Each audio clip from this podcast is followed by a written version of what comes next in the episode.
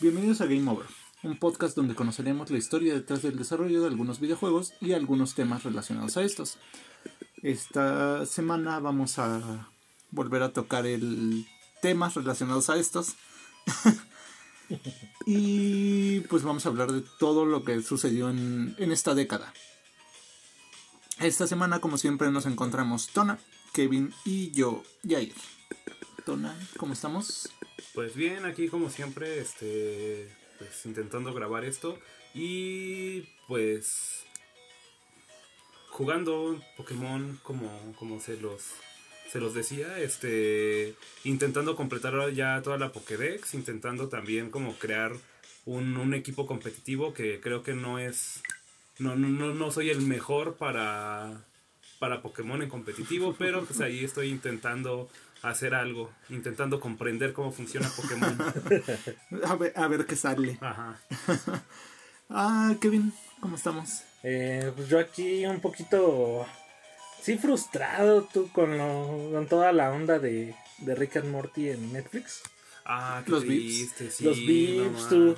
Porque sí lo, bueno, yo lo estuve viendo así como iba saliendo. Y pues en Adult Swim sí lo transmitieron así con, en inglés con todas las groserías, ¿no? Sí, obviamente. O sea, sí, pues, es, para, es para adultos, o sea, Sí, lo claro. entiendes, ¿no? Cuando lo veo en Netflix, por verlo en español, de repente me suena un beep así que, chale, ya la cagaron los de español. Digo, va, no hay Bueno, pedo, es- pero me entró la, la curiosidad así de... Y en inglés sí tenía ese beep porque, o sea, hasta el beep se oye como mal puesto. Y lo pasé al idioma inglés y en el idioma inglés también lo traía. Yo así, a ver, déjalo correr. Corría otra que sí sabía que la traía. Y yo, nah, pito, esta madre se lo puso Netflix. Pero Es excesivo. Este, yo considero que el VIP, eh, bueno, las groserías en Pero general censuran. son excesivos, ¿no? O sea, hay partes en las, yo lo vi en español, hay partes en las que sí es bip, bip, bip, bip, bip, bip. Sí.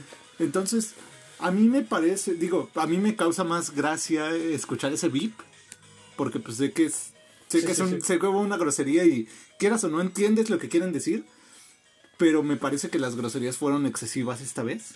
Es que Es también que no, porque sus, sus groserías son este, lo más este Lo más cagado, o sea, no lo dicen por, por decir una grosería, sino lo dicen para, para decirlo y que digas así como de, de son excesivas. O sea, es lo- que lo me acuerdo. Ese, ese- es el chiste interno de que Ese- son muchas groserías. Exacto, ajá.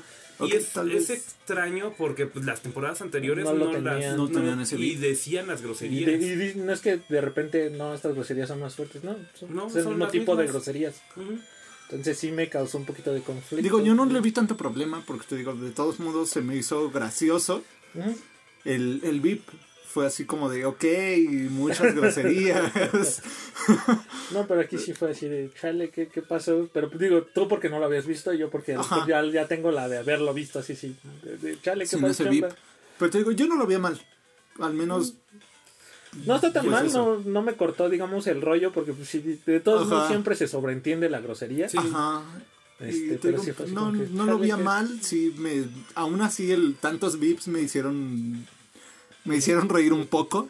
Yo, yo sí lo vi un poco mal. De hecho, yo sí también como que dije, a ver, vamos a intentar buscar la opción en la que le quito las groserías, ¿no? Le quito le- la censura, pero no, no, no había No, como no, alguna yo ni siquiera lo intenté. te digo, Pero, También, eh, Quieras o no me hizo gracia tanto VIP, fue así de, ok, muy intensos estos. y pues bueno, esta semana haremos un recorrido por todo lo que ocurrió en la década en el mundo gamer geek, por así decirlo. No tocaremos juegos y empezaremos por el 2010. Así es. bueno, corría el año 2010, el primer año de la década, designado como el año del tigre según el horóscopo chino. Em, trayendo consigo grandes historias a la pantalla grande, como la de aquel niño que ahora ha crecido y se despide del vaquero y del astronauta, cuyas aventuras seguirán hasta el infinito y más allá. El inicio del viaje de un joven mago en busca de las reliquias de la muerte, o también llevándonos junto a un príncipe que porta una extraña daga antigua que es capaz de retroceder las arenas del tiempo. Madres, Prince of Persia fue del 2010. sí.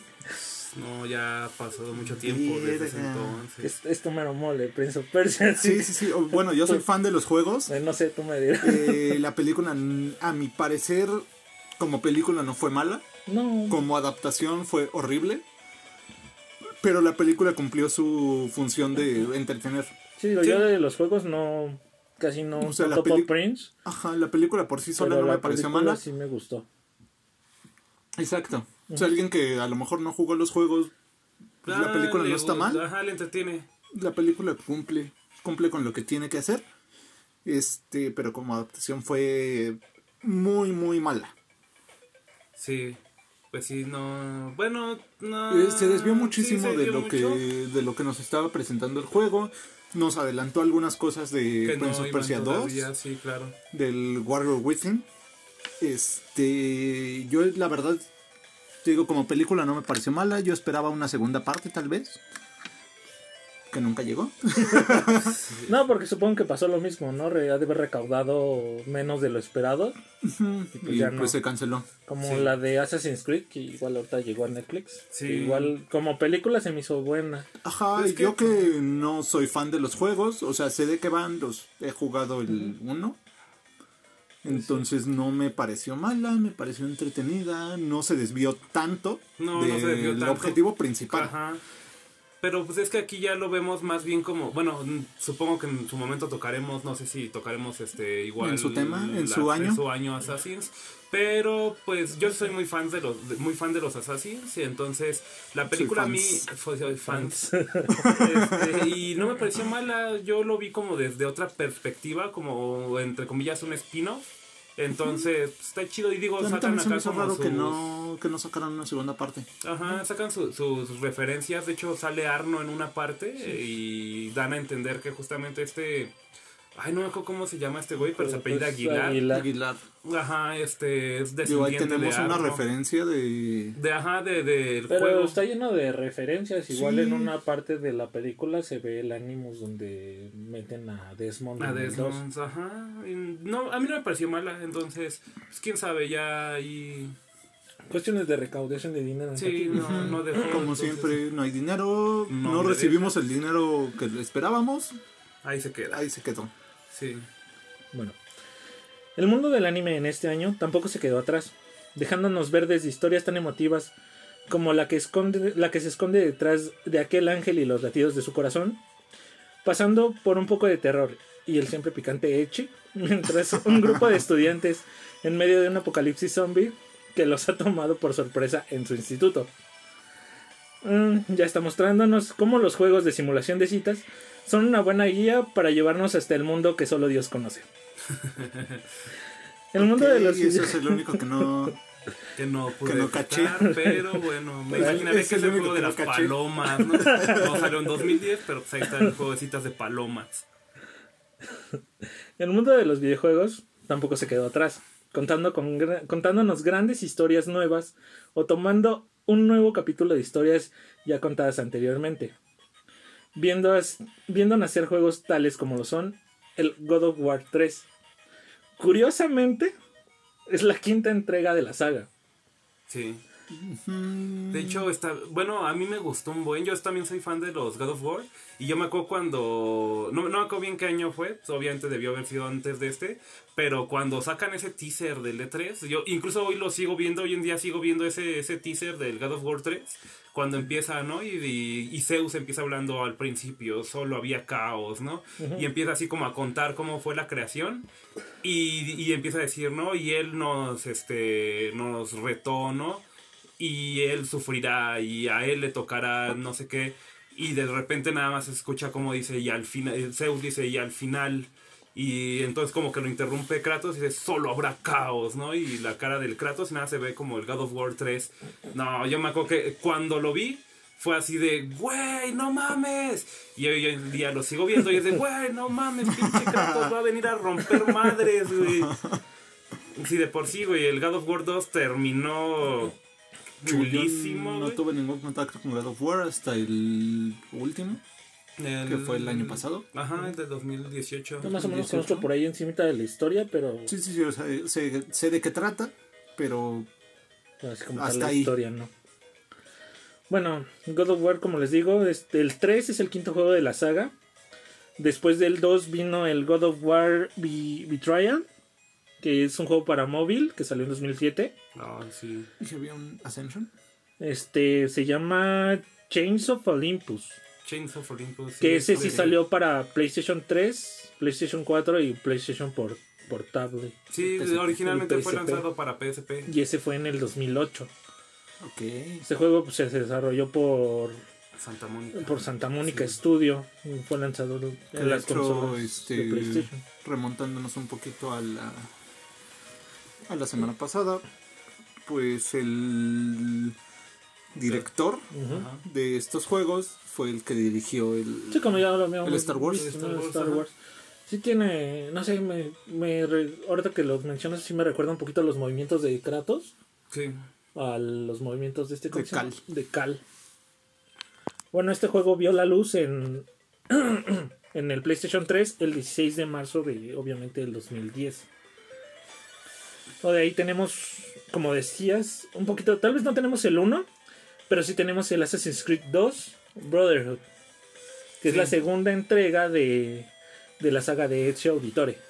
Que para mí. No, Brotherhood fue bueno. Fue, estuvo chido. Pero el mejor siempre ha sido el Revelations. Pero creo que salió un año después. Es que aquí puedes tomar la saga de Ezio como un juego completo. Sí, como un juego alterno, una historia. Que son tres juegos, Tres tres, juegos de- Son Sí. tres juegos de Ezio. Ujú. que es el 2, dos, el el dos, Revelations y el Brotherhood. Ajá, bueno. Bueno, Sí, me, Brotherhood me y equivoqué Revelation, en sí. orden, pero son esos tres. Sí. Sí, sí.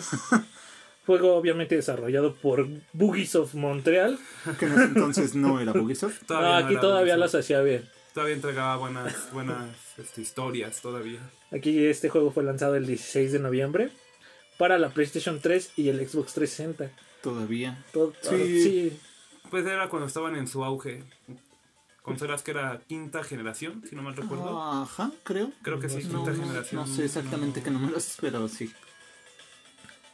Eso Pero el que se llevó el premio como juego del año en los Spike Video Game Awards, porque déjenme decirles que los Game los Sí. The Game Awards no siempre fueron los The Game Awards, Sí, en ese entonces. eran por parte de Spike, Sí. que lo busqué.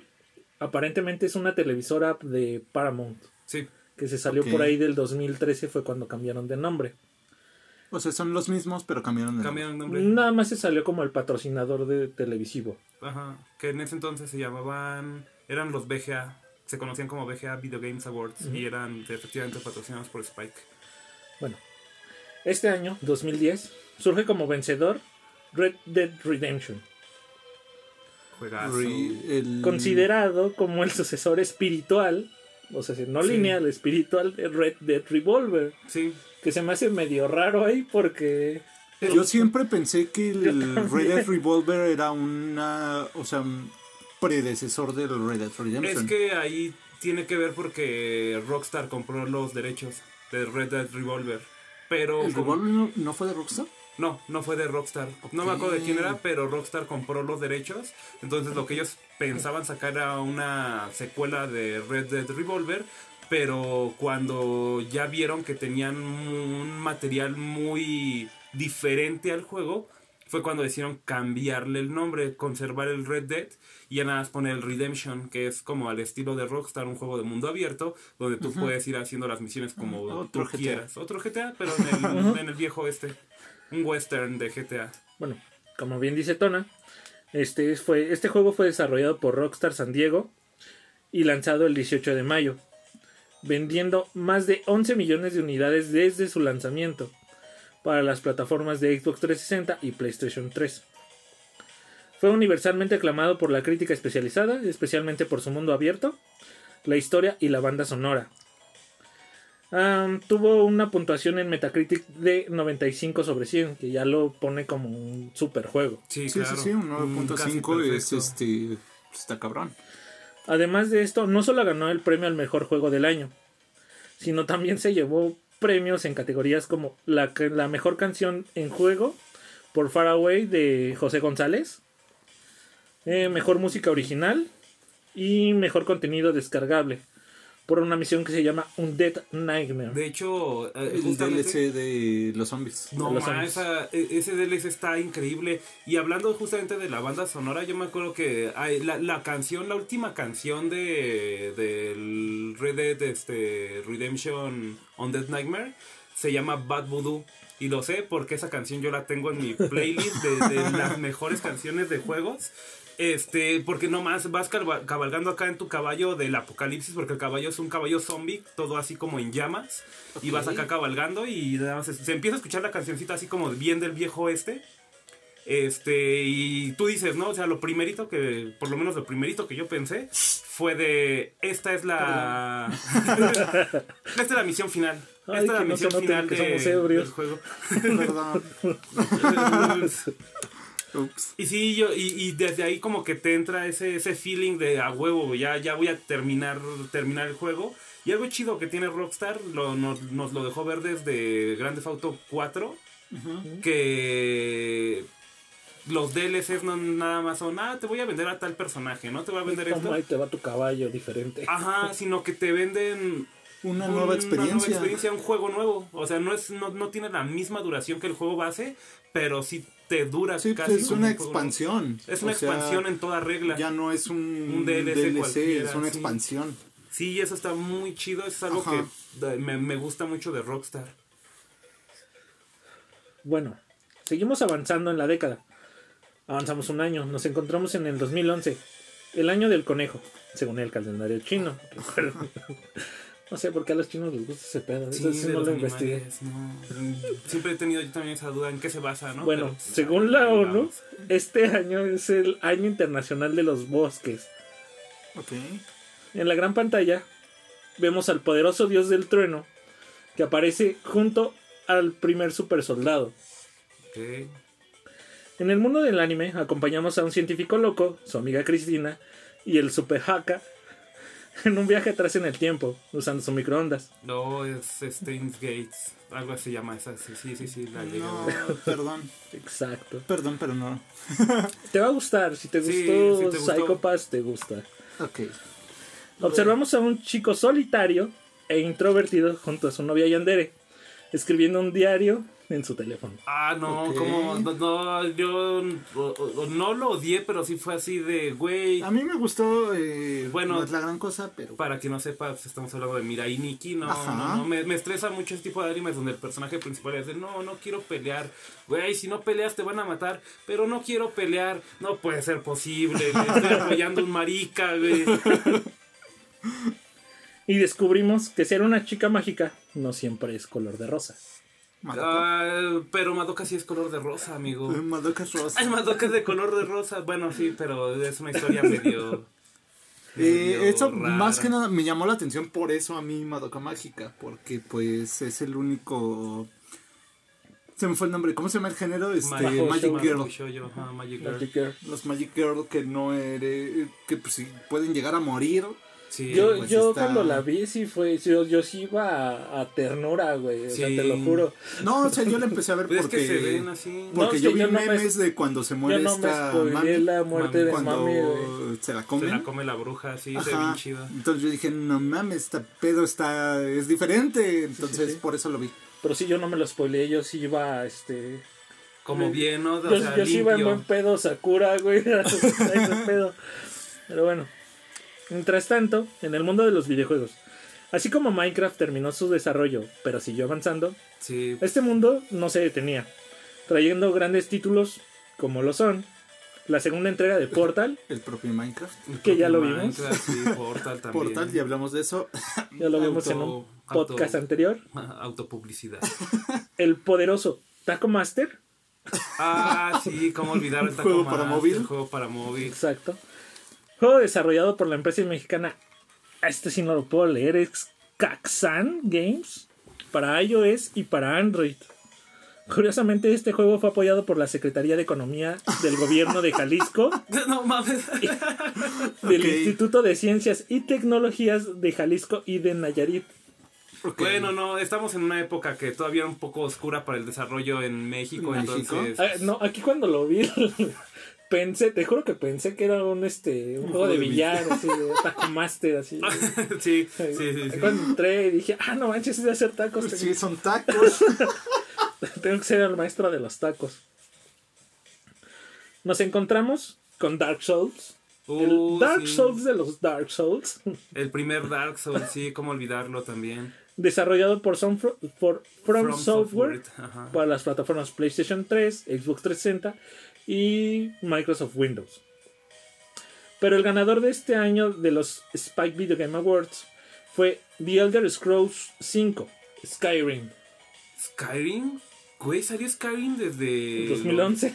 No, no mames, sí, güey. Sí, güey. Según yo, Skyrim, que no salió por ahí de 2013, güey. No, si fue en el 2011. Verde, güey, no más.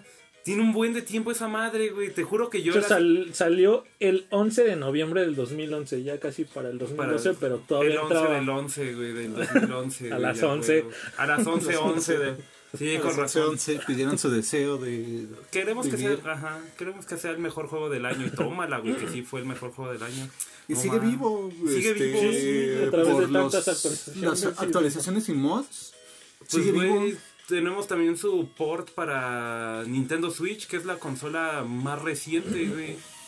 Y ahí, ahí está todavía. Qué chido. ¿Hay un Elder Scrolls 5? No, es Es el 5. cinco. El Es 6. el 5, El seis, no, el seis creo apenas lo van a sacar. Apenas lo están pensando porque pues, ya se cansaron de sacarle. Actualizaciones. No, ya en hace como dos años, creo, se lanzó un teaser de Elder Scrolls 6. No sabe Igual nada, yo supongo que es un- porque viene la nueva, La nueva generación. Supongo que se van a esperar a la nueva generación de consolas. Bueno, fue desarrollado por Bethesda Game Studios. Como les dije, salió Cuando el todavía era igual que Ubisoft, era. Ah, siempre Bethesda siempre ha sido siempre ha sido de Ah, bug, ya- sí. pero- en ese en, en el en el Skyrim tenemos el bug si no mal recuerdo de no, me acuerdo cómo es bien Pero era sello de calidad. O sea, tú veías un juego de. Bethesda hoy y en día era de. todavía hoy en día todavía Pero ya sabes que ya está decaído igual que Sí. Ubisoft. No tanto como Ubisoft, pero también decayó muchísimo. sí pues ahí tenemos su Fallout 76 entonces Exacto. ya como- sí le dolió. Sí, es así le dolió gacho y aún así no han aprendido y como decíamos igual en podcast anteriores siguen sacando Supongo cosas que lo van a intentar para el Skyrim nuevo. Ojalá, ojalá y la, El de la los arreglen, sí. Bueno, ah, sí, yo creo que sí se va a llamar Skyrim. Ya, No, tiene, ya, no, tiene, ya tiene un poquito Skyrim de es nombre el hecho. lugar? Ajá, o sea, todos los Elder Scroll eh, son Elder Scroll, por ejemplo, 4 y era Oblivion. Ah, Elder. Scroll 5 y es Skyrim. Pues Y Elder Scroll van a hacer. 6 y va a tener, o sea, si bien sí se basan sobre la misma línea temporal, pero son mil años, ¿no? Dos mil años después de que ocurrió eso. O sea, tienen un salto de Mm. tiempo muy grande. Como dato curioso, me acabo de acordar que aquí en el Skyrim, creo, se puede ver al a un núcleo de Portal. Como Ah, cae. sí. Oh, Sí, cierto. ah, ¿Cómo se llama? El de este, Space- Whitley. No, no es Whitley. Ah, sí, se ve a Whitley Sí, y también Whitley. se ve el del Space. Espacio. Bueno, como ya dijimos, fue lanzado el 11 de noviembre para Xbox 360, PlayStation 3 y Microsoft Windows. Ah, Skyrim ha sido el juego dedicado a la saga Elder Scrolls más vendido de la historia de Bethesda, superando los 11 millones de ventas entre Xbox 360, PlayStation 3 y PC, sin tener en cuenta los datos de venta digital. Actualmente supera los 14.5 millones de unidades vendidas. Pues es que lo que decíamos. o Lo sea, sigue acompaña el vivo. 11 en todo momento, ¿te diste cuenta? Sí, el 11 es el número de la suerte para O sea, Sigue Skyrim. vivo. Hoy en día. Sí. Salió casi, casi 10 años después, sigue vivo. Sigue vivo el juego, sí. No, la verdad es que no sé muy bien, güey. Bueno, yo me meto muy seguido a Twitch. Este, para ver, pues ahora sí que estoy aburrido y veo como pues, qué ver. Y no sé en qué posición, pero sí lidera una de las posiciones altas, Skyrim, dentro de Twitch. Que eso quiere decir que Se sí, niega a morir. se niega a morir, tiene audiencia Skyrim. Bueno, seguimos avanzando en el tiempo. Y llegamos al fin del mundo. Según las predicciones mayas. Mayas. Este creo que es el tercero. No, ni idea. Yo me acuerdo que- Probablemente sean más, pero De que me acuerdo fue el del 2000. tenemos el Y2K. que el del Y2K, 2000. sí, ya sobrevivía a Tenemos ese. seis, El seis, seis. 666. 66 también ya sobrevivía a ese. Y de ahí del El 2012. 2012. Oh, mira, he sobrevivido a tres finales del mundo. Qué chido.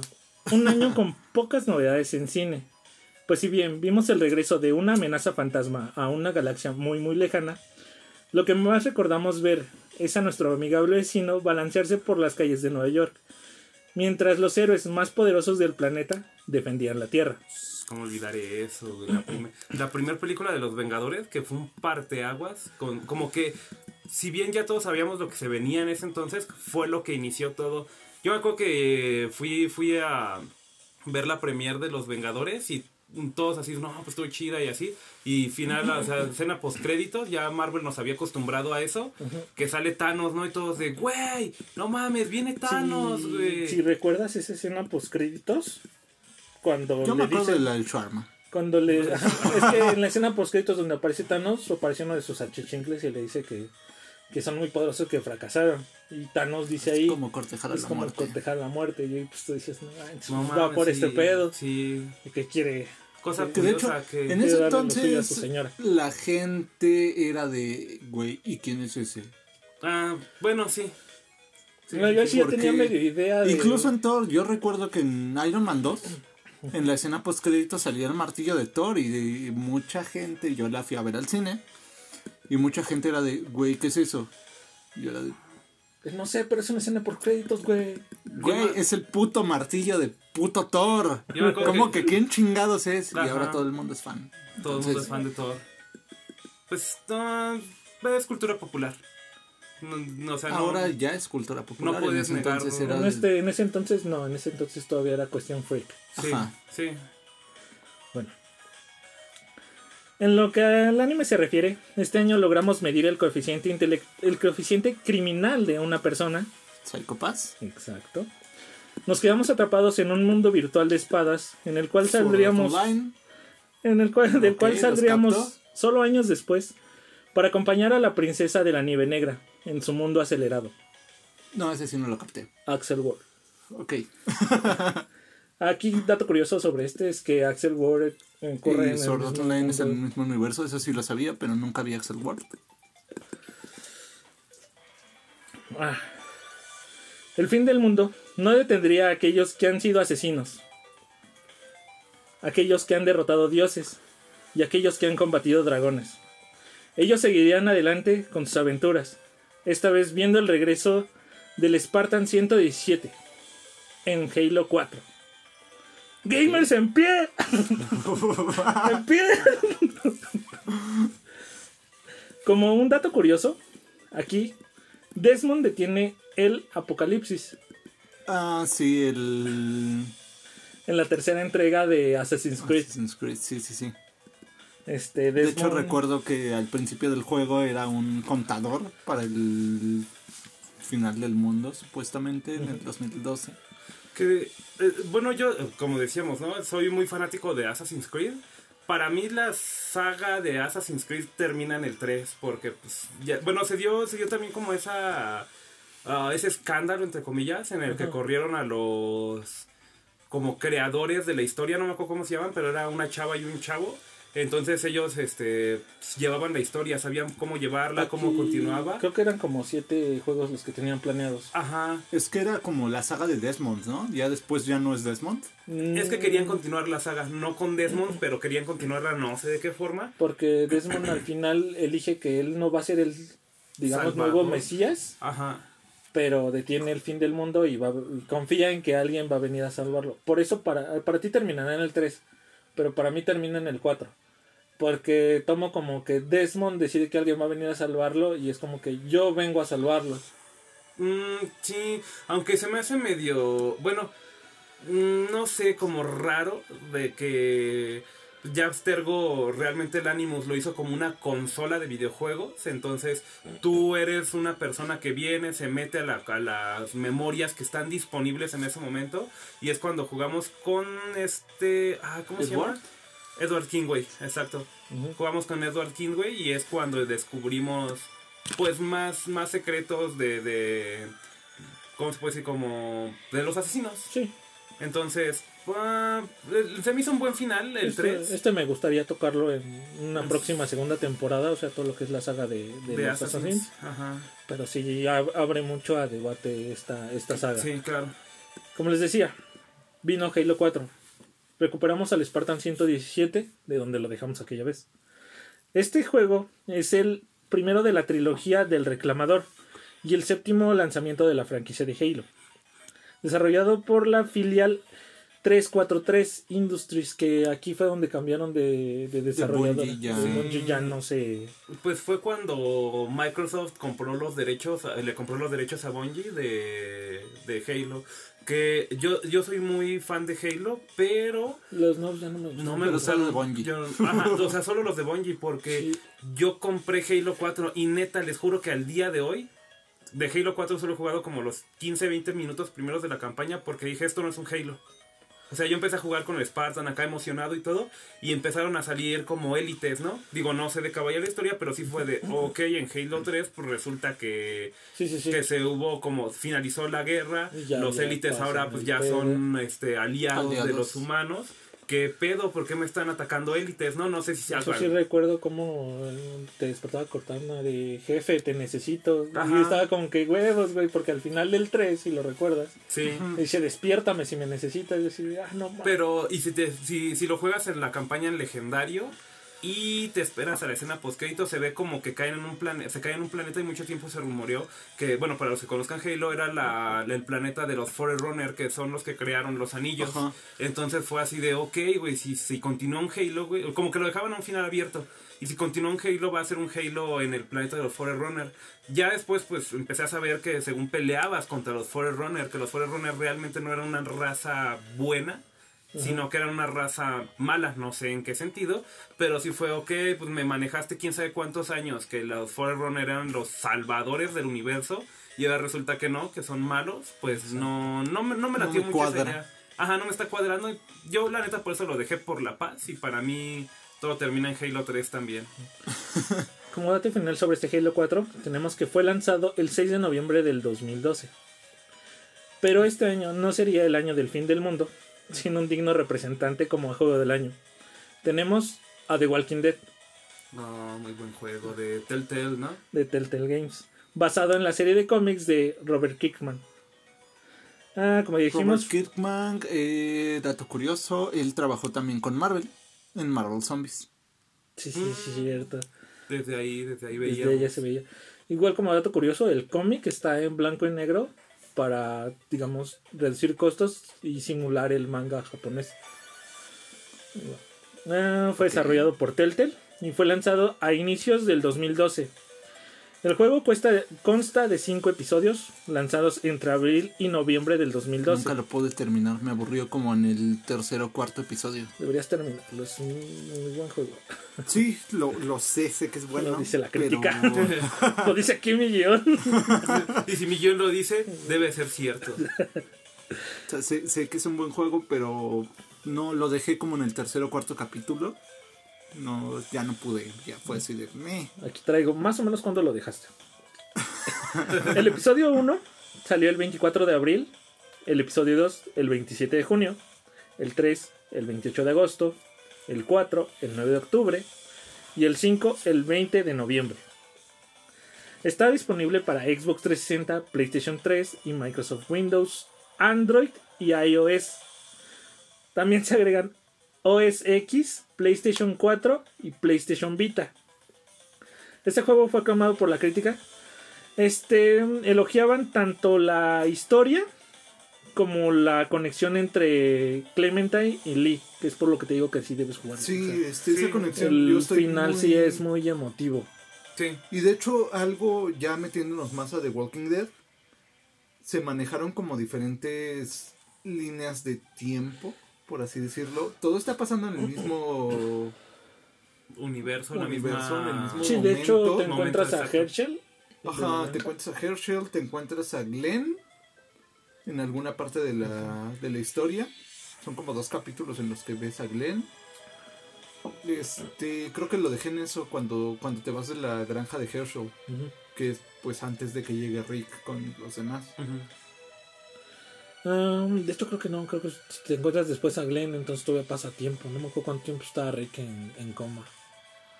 Pero por ahí sí pasa un poquito de tiempo. Bueno, más de un millón de jugadores han comprado al menos un episodio de la serie. con más de 8,5 millones de episodios individuales vendidos a finales del 2012. Sí, es un chingo, güey.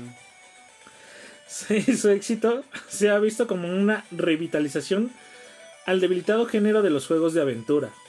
Tenemos todo, pues, todo esto de que pues, tú escoges tu propia, bueno, tomando tus decisiones, Se hace tu propia. se hace Según. tu propia aventura. Sí, es muy según porque sí cambia algunas cosas, Pero son muy. pero igual X. recuerdo que al final de la del capítulo te decía, ah, tomaste tales decisiones, tanto por ciento de la gente Sí, eligió te- lo que tú. Te da tus comparativas. Ajá. Que realmente, bueno, yo que jugué el de Borderlands, que fue el que más jugué de Telltale, ah, pues te da como elección, nada más como seis elecciones, ¿no? O sea, no y, es como. y son tanto, elecciones son- super X que en realidad no cambian nada. Ajá, son, o sea, como que no, como que te llevan por el mismo camino, o sea, tú sientes que estás cambiando algo, pero, Pero no. o sea, cambia que uno, uno que otro diálogo. Yo creo que ese fue el error de Telltale. De, de verdad no meterte un cambio de. No, yo creo que el error de Telltale fue. eh, Que bueno, apostarle supongo que a lo- grandes apostarle no, a lo- grandes no lo traigo pero cosas. sí apostarle a grandes cosas porque compró juegos muy este muy caros licencias muy caras, Licencias, además de que su- tenemos eh, Minecraft. Borderlands, tenemos, Minecraft, Tenemos este tenemos de Walking The Dead Walking Dead, tenemos también Batman, la de... Oh, también sacaron un juego de Volver al Futuro, también sacaron el de Wolf Among Us. Entonces, compraron muchas franquicias y digo, no creo que eso esté mal, sino más bien no supieron cómo administrarse porque tenían una oficina en, en- Ay, no me acuerdo cómo se llama este lugar. No, no, no me acuerdo, pero es una ciudad, sus oficinas estaban en una ciudad donde la renta de una oficina cuesta muy caro. Entonces, pues ellos eran así como de, ah, sí, tenemos mucho dinero, ¿no? Nos damos el lujo de comprar una oficina en, no sé, vamos a poner una ciudad, Seattle, ¿no? Y entonces, pues desde ahí se veía que no sabían cómo bien administrar su dinero, por lo que, pues, se fueron para abajo, no, no pudieron mantenerse. Que fue más o menos en el 16, 16, sí, más o menos, cuando quebró. más o menos en ese entonces, pues perdimos a Telltale. Nos dio buenos juegos, este, para mí, o sea, son, son buenos, pero yo considero que su error fue eso, o sea, darnos la sensación falsa de control en la historia. Yo creo que si de verdad hubieran metido alguna algunos cambios significantes Con en esa finales. historia, varios ¿A lo finales o algo así. ¿Te gusta? Ajá. Sí, Detroit, algo como Life is Strange, algo por el estilo. Que bueno, Life is Strange también Mm, bueno, por ejemplo, yo en Sí, pero no, este, O sea, sí. podía salvar a ciertos personajes, no morían y todo, pero al final viene siendo el mismo. Entonces, llegamos al mismo punto en el que tus decisiones valieron por pura verga. Sí. Básicamente. Bueno, el fin del mundo, como sabemos, no llegó, pero sí el año de la serpiente. El mundo del cine nos mostró, de nueva cuenta, al dios del trueno, enfrentándose esta vez a un mundo oscuro, mientras el guerrero, criado en la tierra, enfrentaba al dios de la destrucción. También vimos algunos experimentos raros con ponis mágicos convirtiéndose en chicas adolescentes. Oh, sí, cómo olvidar Equestria Este, Girls. ajá, Equestral Girls. Que ahí está una de mis waifus. ah, sí, güey, yo amo a Sunset Shimmer. Ah, no, está bien Ah, bonita. furros. Ah, eso no Eh, no, ya no, ya no serían furros, güey. Bueno, tú puedes- se puede debatir, pero ya son más, este, ya, ya le pegan más al Son humano. güey. humanoides. sí. Tiene ahí un poquito de hepatitis, güey. pero- es que tiene la piel amarilla. bueno. El mundo del anime nos atrapó de nueva cuenta en un mundo virtual. En esta ocasión sin riesgos de muerte real. Pero si perdíamos la vida, un fragmento de nuestra memoria nos sería quitado. Pudimos ver a un joven zapatero y una misteriosa mujer encontrarse cada mañana lluviosa en el mismo jardín. Ok, no, no capté nada de eso. Perdón por no ser otaku. Low Horizon, Ajá. ok. Um, ¿Es del 2013? Sí. Ok. Y el jardín de las palabras de Makoto Shinkai. No. No. Sí ubican a Makoto Shinkai. Menos. No.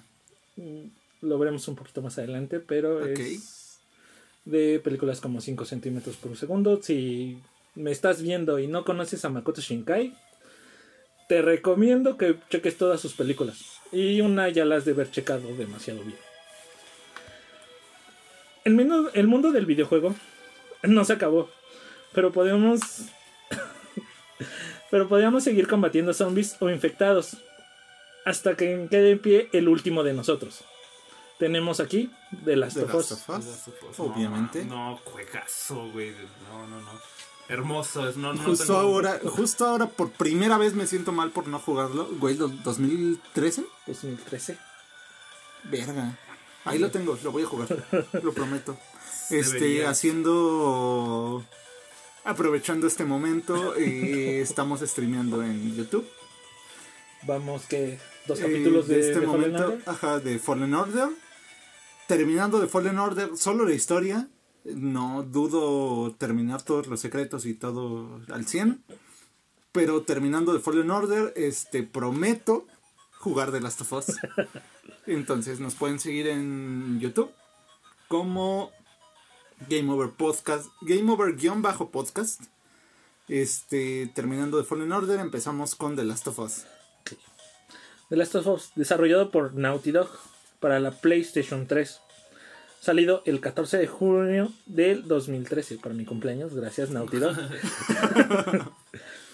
Sin embargo, aunque, Naughty- aunque The Last of Us fue un gran juego, el que se llevó el premio como el juego del año en esta ocasión fue ni más ni menos que Grand Theft Auto 5. Obviamente. Sí, no. Y no por nada Grande Auto hoy en día sigue vivo. Sigue vivo por el online. Online, actualización. Este- ¿no? ¿Cuántos? Este, Como seis siete- años. Seis años. Seis sí. años, este, justo ahora, hace, hace menos de un mes, acaban de sacar una un nuevo parche con una nueva... Actualización. eh, es que, o sea, sí. Sí. Sí, pero- un nuevo golpe. que Puedes ya robar el casino. Va. Puedes, puedes robar el casino. Este, entonces, Grand Theft Auto hasta ahora sigue vivo. Y no, y, y es justamente por ese respaldo que le ha dado Rockstar. Ajá, o sea, le siguen metiendo actualizaciones grandes. Sí. Sí, no nada más de, ah, pues ahí te van unas. Ahí te va un nuevo vehículo, ¿no? nueva ropa, nuevo, nuevas armas. Ahí te va una nueva campaña, por así decirlo, porque un golpe no es solo, no es solo, ándale, voy a robar. Es de, ah, de pues va a preparar, todo. bla, bla, bla, todo eso. Entonces sí tenemos actualizaciones grandes en Grand Theft Auto todavía. Entonces, ¿Quién sabe hasta cuándo? ¿Quién sabe hasta cuándo? ¿Hasta que salga el Auto 6? 6 en Vice City, probablemente obviamente. hasta, obviamente, eh, me parecería muy estúpido por parte de Rockstar que desperdiciaran ese BI de número romano como 6. Que me parecería muy estúpido que lo desperdiciaran y no metieran Vice City. O Vice nada más, ¿no? Grand Theft Auto Ajá. Vice, algo así. Bueno, desarrollado por Rockstar North, lanzado el 17 de septiembre para la PlayStation 3 y el Xbox 360. Ah, muchos críticos elogiaban la historia, la presentación y el mundo abierto del videojuego. La versión de Xbox 360 Hablando de la historia, quedó ahí cuando lo lanzaron, prometieron un DLC de, De historia. historia. Ajá. el cual se vio pagado por el éxito del online. Online, no sacaron. Y no nunca. sacaron nunca un DLC de historia. ay, se les Que- olvidó. De hecho, Sí, bueno, es que dijeron, estamos sacando varo del modo online. Entonces, ¿para qué chingados le metemos a la historia? Es que el modo, es que el modo online tiene mucha mucho juego, pues ves Sí. ahí los igual incluso hay así modos de carrera y todo eso, ¿visto? o sea, no es nada más es como de ve y roba tal lugar, ¿no? O Ajá. ve y este hace esto y esto. O sea, otro. no es nada más entrar al modo online y, a- y Ajá. caos todo, como lo que uno esperaría de ver en un modo online. Y aún así no, eh, es muy raro ver a un jugador de verdad haciendo estupideces en online. Hay mucha gente civilizada y los buenos. Ajá, o sea, eh, para hacer un Grand Theft Auto hay mucha gente civilizada. Ok. La versión de Xbox 360 recibió un 97 sobre 100 en Metacritic, convirtiéndose así en el segundo juego más mejor clasificado con la Más mejor. puntuación. Más mejor clasificado. Bueno, Suena convirtiéndose así en el mí. segundo juego mejor clasificado en la web, solamente superando superado por The Legend of Zelda Ocarina of Time. Ah, madre, sí. Ya, ya son palabras mayores eso. Ajá. O sea, ya es el segundo mejor. Ocarina se sigue llevando el primero. ¿Cuán- ¿De casualidad tendrás el dato de cuánto tiene Ocarina? No, Ocarina sí. No me sorprendería tiene- que tuviera una Pero es que tiene, este perfecta. tiene un 9.7.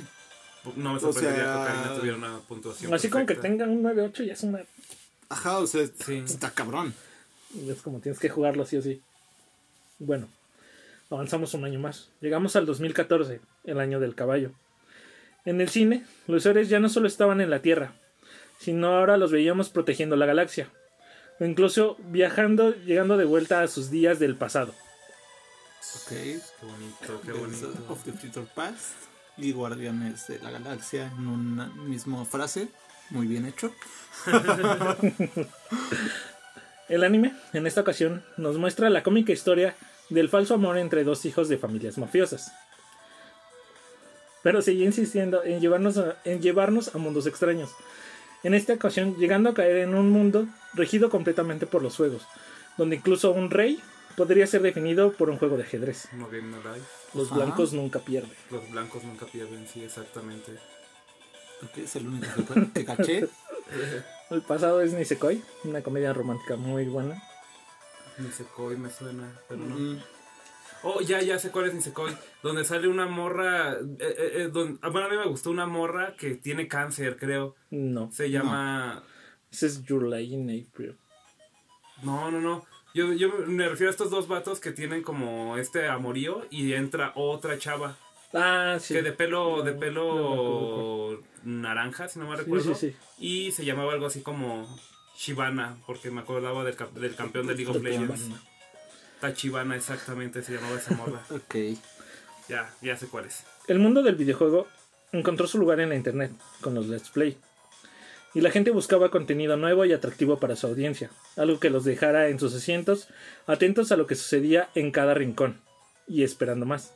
El auge de los gameplays en YouTube. Llega aquí Five Nights at Freddy, desarrollado y publicado por Scott Cawthon. Vio la luz el 8 de agosto del 2014 y fue para PC. Un juego muy representativo de esta época porque pues entró todo lo del terror, teníamos los creepypastas Ujú. y Nights at Freddy sí lo explota muy bien, te mete mucho en ese Lo mood. explotó tan bien que lo explotó muy rápido. Lo explotó que lo son explotó cinco entregas, pero es cinco que- entregas, pero sacó como tres entregas en un año ese cabrón. Pues sí te mete mucho en ese mood porque tú estás sentado en una cabina, entonces estás oscura, solamente tienes tus cámaras. Y, Y como tienes tu que panel vigilar. de control. Sí, entonces pues estando en tu silla, pues sí te sientes muy en... Eh, la inmersión ayudó Sí, muchísimo. es mucha inmersión ayuda. De hecho, yo me acuerdo que yo sí jugué el primer Five Nights at Freddy's. Más que nada por el boom que tuvo. Dije, pues vamos a probarlo un rato, vamos a ver qué onda con esto. Y dije, ah, es interesante. No es como lo que me clavaría jugando. Pero sí es interesante, ¿no? En el que tienes que medir la batería de tu como tablet, se puede llamar así como de tu la energía, ¿no? De que puedes controlar cámaras, puedes controlar puertas para que también pues no agarres y digas, ah, pues me encierro con las dos con las puertas cerradas y pues ya, ¿no? Pasé la noche porque pues, se te acaba la batería muy rápido y pues ya valiste. Sí, sí, sí. Entonces, ah, no es nada, para mí no es nada del otro mundo, pero pues es interesante, es un concepto interesante. Indie Game Magazine elogió al juego por su simple interpretación del género de terror y señalizó que su dirección artística y mecánicas de jugabilidad contribuyeron a una ascensión de tensión brutal. Entonces es lo que decíamos. Este sí te metía mucho al juego y, y Sí, sí, sí. La ambiente. inmersión estaba muy cabrona en ese juego. Sí. Al menos en el primero. Y esta tensión empeoraba por la forma en que un jugador puede estar familiarizado con este tipo de restaurantes. Principalmente en Estados Unidos pasa esto con este Chuck E. Cheese. Chuck E. Cheese, sí. Aquí. Sin embargo, el juego del año para esta ocasión fue Dragon Age Inquisition, Nunca he jugado un, un Dragon Mm. Age. desarrollado yo por. BioWare. BioWare, cuando BioWare hacía buenos juegos. Ni modo. El tercer- este es el tercer juego de la franquicia Dragon Age, teniendo como antecesores a Dragon Age Origins y Dragon Age 2. Lanzado el 18 de noviembre del 2014. Los jugadores elogiaron ¿En a este el juego- primero se llamó Origins? Sí, Sí. Desde el primero fue un buen juego. el primero pues, ya sabía qué pedo. Sí, ya, Ajá, ya pero sabía no nada. sé, se me hace raro que una primera entrega de algo se llame Origins. Pues es que BioWare, bueno, como aquí haciendo un paréntesis y ya lo habíamos hablado, no sé qué, en qué episodio, sobre BioWare. Yo, yo era muy fanático de BioWare porque yo me acuerdo que en el Xbox original jugué el Imperio de Jade, un juego que para su época, pues para mí fue revolucionario porque dependiendo de tus, acti- de tus acciones podías este, ser un, un villano o ser un héroe dentro del juego y dependiendo también de tus acciones sacabas uno que otro final distinto, ¿no? Eh, varios aliados se te unían, otros si eras malo pues no te seguían y cosas del estilo. Entonces yo lo jugué y fue para mí un no, no Mac, neta que estoy jugando, ¿no? Es buenísimo. Y de ahí sacaron Mass Effect, que también fue de, güey, no mames, ¿no? Por eso yo digo, no sé, la verdad no sé por qué nunca jugué este, Dragon Age, pero siempre tuve muchas ganas de jugar Dragon Age. Y pues, lamentablemente BioWare el día de hoy se convirtió en el fiasco que nos entregó este, mm, ¿cómo se llama? Mass Effect, este, Andrómeda. Andrómeda. No, creo que eso no es de, de BioWare como tal. Pero es este último Mayhem. Ah, no me acuerdo cómo se llama, que ni siquiera me acuerdo de su pinche nombre. Que es un Está, tipo. está tan de la verga que no tan me de la acuerdo de verga su que ni me nombre. acuerdo de su nombre. Ya- y lo, lo hablamos también en un podcast anterior. Y tampoco me acordé de su nombre. Pero es algo así Está tan de la verga que mi cerebro que ni bloquea siquiera. su nombre. Que mi, mi cerebro bloquea completamente su nombre. Este, que son básicamente armaduras de Iron Man. Que nunca terminó de cojar la fórmula. Entonces, ese pinche juego, entonces ya no, ya no, ahora sí que mi viejo BioWare ya no es lo que era. Bueno, los jugadores elogiaron los gráficos del juego, que son bastante buenos. Sin embargo, hay jugadores a los, a los que la campaña se les vuelve un poco pesada, al tener que estar encerrados en los llamados rifts o grietas durante todo el juego. Otra queja, bas- bastante, otra queja bastante extendida es la duración de la campaña, demasiado corta para algunos, hablando de la campaña principal, y con poco argumento. Es todo lo que Dragon Age dio. La verdad, para mí sí como que tiene muchas quejas, no lo he jugado, pero a diferencia de los otros creo que hay más quejas, ¿no? Sí, Para hacer el Fue juego un- del fue un año fue un medio año jodido. levesón. y llegamos al 2015. Año declarado por la ONU como el Año Internacional de la Luz y la Tecnología basada en la luz. Ah, denominado en mi calendario como el Año de la Nostalgia. sí, ya, ya, sí, sí, sí, sí, Sí. efectivamente. mitad de década y el cine abrió las puertas de un antiguo parque lleno de criaturas prehistóricas. A igual modo, una fuerza antigua de una galaxia muy muy lejana despertaba de su letargo, The Force The Awakens. Force Awakens, sí, la fuerza estaba... ambos buscando ser igual que sus predecesores.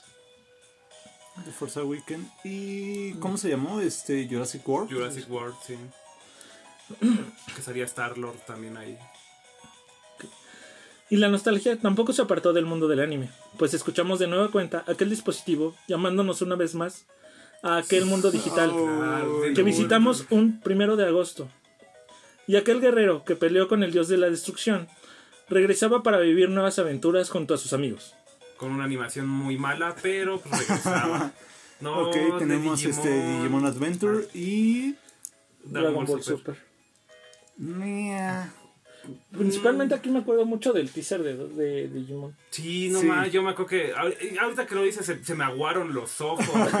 Simplemente con Ese teaser de. Digimon estuvo Que fue hermoso. un Sí. teaser muy sencillo. Muy sencillo, pero muy hermoso. sencillo, y con, pero fue muy bonito. Con la canción de Butterfly, que es el Ajá. opening de El Digimon. opening del primer Digimon estuvo. También como remasterizada, entre comillas. Estuvo buenísimo, sí, sí, sí. Como no recordar ese año, fue muy bonito. Por eso es el año de la nostalgia. Sí. Para los chaburrucos, ¿no? Porque Para pues, los chavorrucos. Un, un, un morrillo no, no sabe ni qué pedo con. Digimon.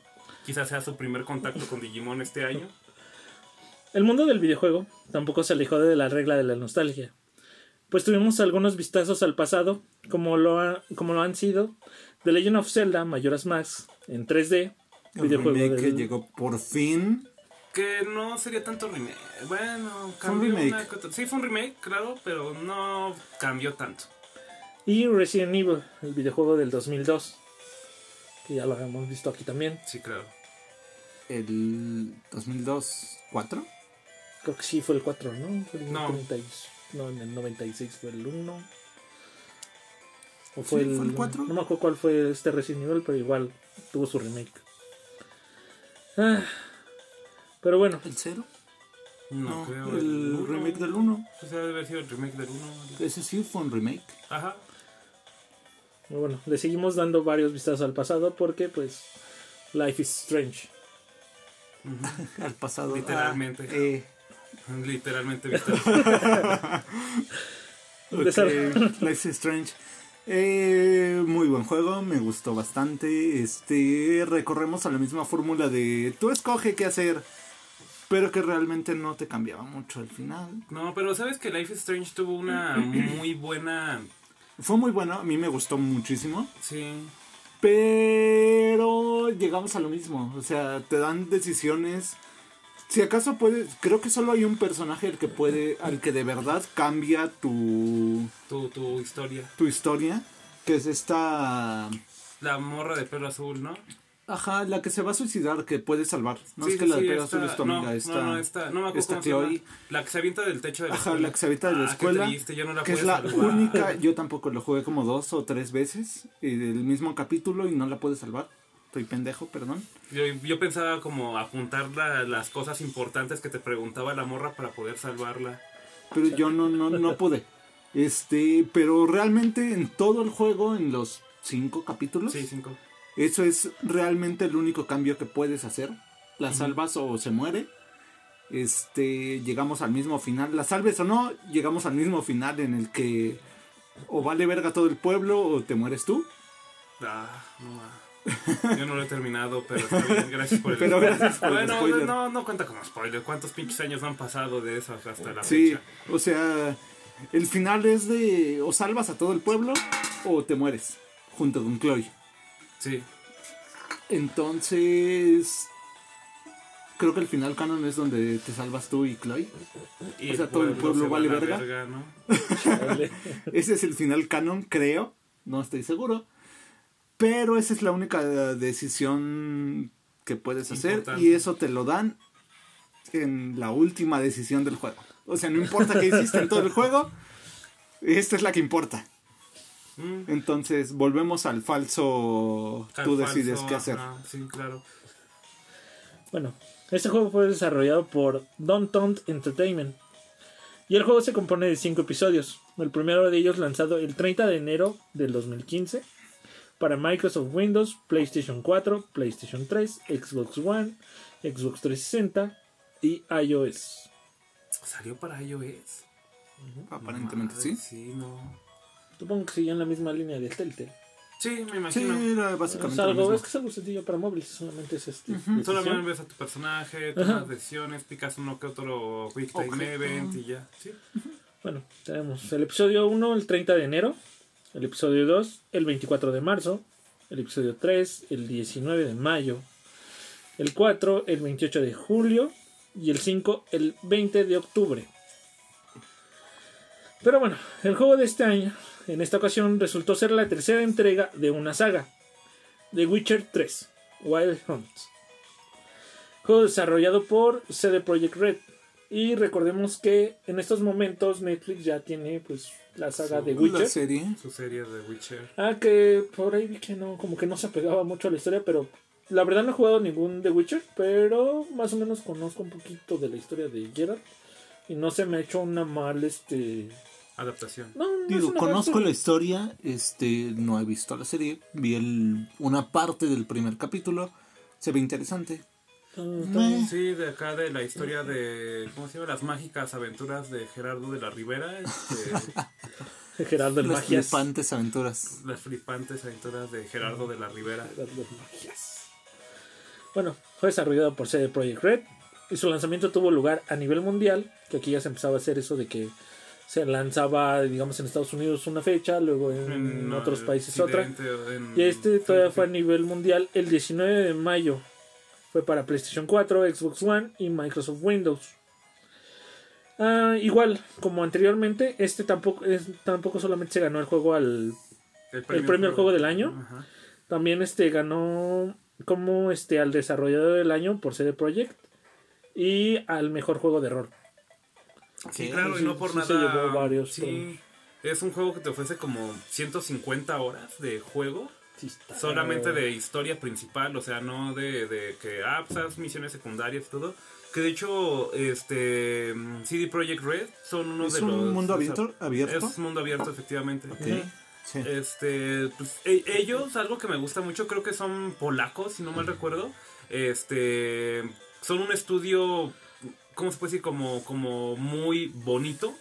Porque mm, ahorita lo estamos viendo, por ejemplo, en el Cyberpunk 2077.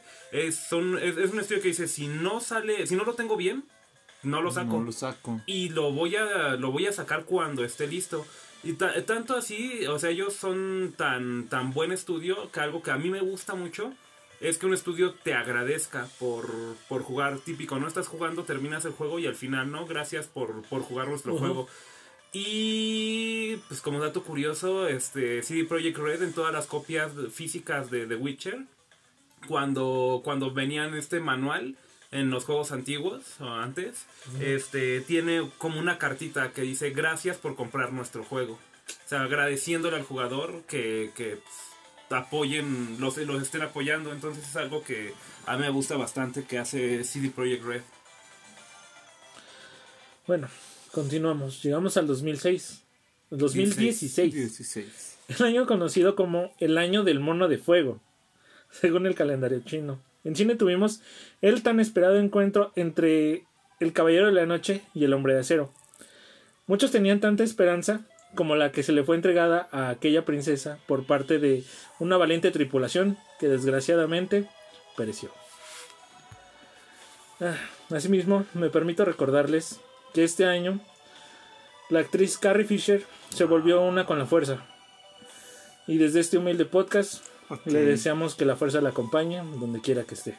No digas eso, que voy a llorar. Una gran pérdida, nuestra querida princesa ya no está con nosotros.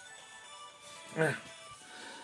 En cuestión del anime, tuvimos una hermosa historia sobre el amor, la distancia y el destino que unió a estos dos personajes. Y creo que como les dije hace rato, no hace falta que yo les diga su nombre. sí, Your Name. Kimi no Nawa. Ah, una famosa película creada por Makoto Shinkai. Si te gustó Your Name, tienes que ver toda su filmología. De hecho, tengo entendido que Your Name es el único con final feliz, entre comillas. Sí, eso fue algo que me sorprendió porque no te tiene acostumbrado a un final romántico. El final de... Bueno, a mí me encanta Your Name, es una de mis películas favoritas. Si no es que la favorita.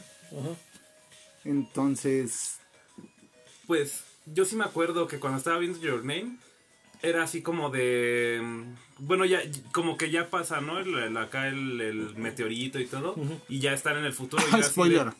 ay por Dios cuántos años no tiene que salir esa madre ya está en. Netflix está en Netflix ya cualquiera la puede ver Tiene tres años que salió cogiendo cuenta. sí ya no cuenta Sí. no yo, yo me acuerdo que bueno ten- teníamos a Nick en uno de estos podcasts de Sí, League of sí. Legends entonces yo estaba, estaba ahí hablando y le dije, no se quedan juntos, no se quedan juntos, no puede ser, no puedo vivir en un mundo donde no se quedan juntos, me rehuso a vivir en un mundo donde no se quedan juntos, me espérate un poco más, ¿no?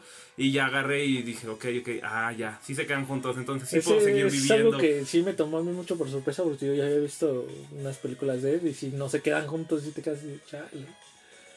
De hecho ahí te va una de... Es que hay un final muy parecido en otras de sus películas que se llama 5 centímetros por Sí, segundo. también sí, sí, la, la llegué a que ver. es la, una famosa escena donde los dos chicos se cruzan en... Ahora sí que pasan uno al lado del otro en un cruce del tren y el único que voltea es el chico. Y la chica sí. La chica se sigue y Sí. cuando termina de pasar el tren ya no está. Ya no está la chica así. Dices, oh Dios, y me esperaba algo más o menos así. Sí. Y cuando se encuentran en el pregunta, ah, ¿cómo te llamas? Cuando se encuentran en las escaleras, Sí, es una escena... Mítica, Mm, legendaria, sí, sí, sí. Qué bonito. Tanto qué eso, la banda sonora también estuvo muy, muy bien hecha. Es una película muy bonita, la recomiendo 100%. Bueno, en cuestión de videojuegos, tuvimos acción por todos lados, pues nos llega la cuarta entrega de un conocido juego, Gears of War. Desarrollado por, Eh, Coalition. The Coalition. lanzado el 11 de octubre para la Xbox One. Eh, pues esto fue la cuarta entrega. Eh, ya tenía pues establecido todo lo que es su Gears. fandom. Entonces, eh, de Gears sí casi no sé nada. Soy más de Halo. No, yo sí soy mucho de Gears. Y es curioso también porque ah, no, no puede ser, soy un gamer bastante purista. Porque. Porque de- lo de antes estaba hecho mejor. No, de antes estaba hecho mejor. No, yo no jugué Gears 4 Número uno, porque pues en ese momento no tenía un Xbox One. Bueno, sigo sin tenerlo hoy en día. Y mi computadora lo sacaron también para Windows 10. No, no daba para un Gears 4. Entonces siempre fue de, ah, pues lo compraré un día de estos, lo compraré un día de estos. Y tristemente, En pues algún esa madre momento, nunca bajó de precio. no. ha llegado y no va a llegar porque pues, no va a bajar de precio. Sigues costando como 1300 varos esa madre. y entonces no lo voy a comprar. Y la verdad es que yo también me quedé con un muy mal sabor de boca. Yo soy muy fanático de los Gears, por lo menos de los tres primeros. Ah, cuando sacaron, se llamaba People Can Fly, sacó un este, spin-off que se llamaba Judgment. Fue un bodrio completamente de juego, entonces dije, ok, no me voy a ir con ninguno que no sea realizado por Epic. Entonces aquí cuando fue cuando Microsoft compró la licencia de Gears y pues Epic se dedicó a lo suyo, ¿no? Ma- este Fortnite, todo eso. Y The Coalition fue cuando empezó a sacar Gears 4. Tengo entendido que el juego es bueno, no sé la historia, pero por lo menos el multijugador es bastante sólido. Este, pero pues igual me quedé con el mal sabor de boca de, de People Can Fly y de Judgment. Entonces dije, pues igual no, no tengo tanto problema, ¿no? Hasta Puedo me esperar. puedo esperar y hasta el día de hoy sigo esperando. E- Este año, de hecho, jugué parte de la campaña de Gears 5. Y Gears 5 es bueno, me pareció una buena campaña. No me atrapó como me atraparon los anteriores, porque pues, cosas, ¿no? Este, pero pues ah, Gears 4, pues ahí anda, no, no es como que me preocupe jugarlo. Bueno, para tu alegría no se llevó el juego del año. este mérito le corresponde a un juego muy conocido. eh, creador de, digamos, un nuevo sistema de juego, ¿cómo se le podría llamar? Ya me corrigieron ahorita. Overwatch.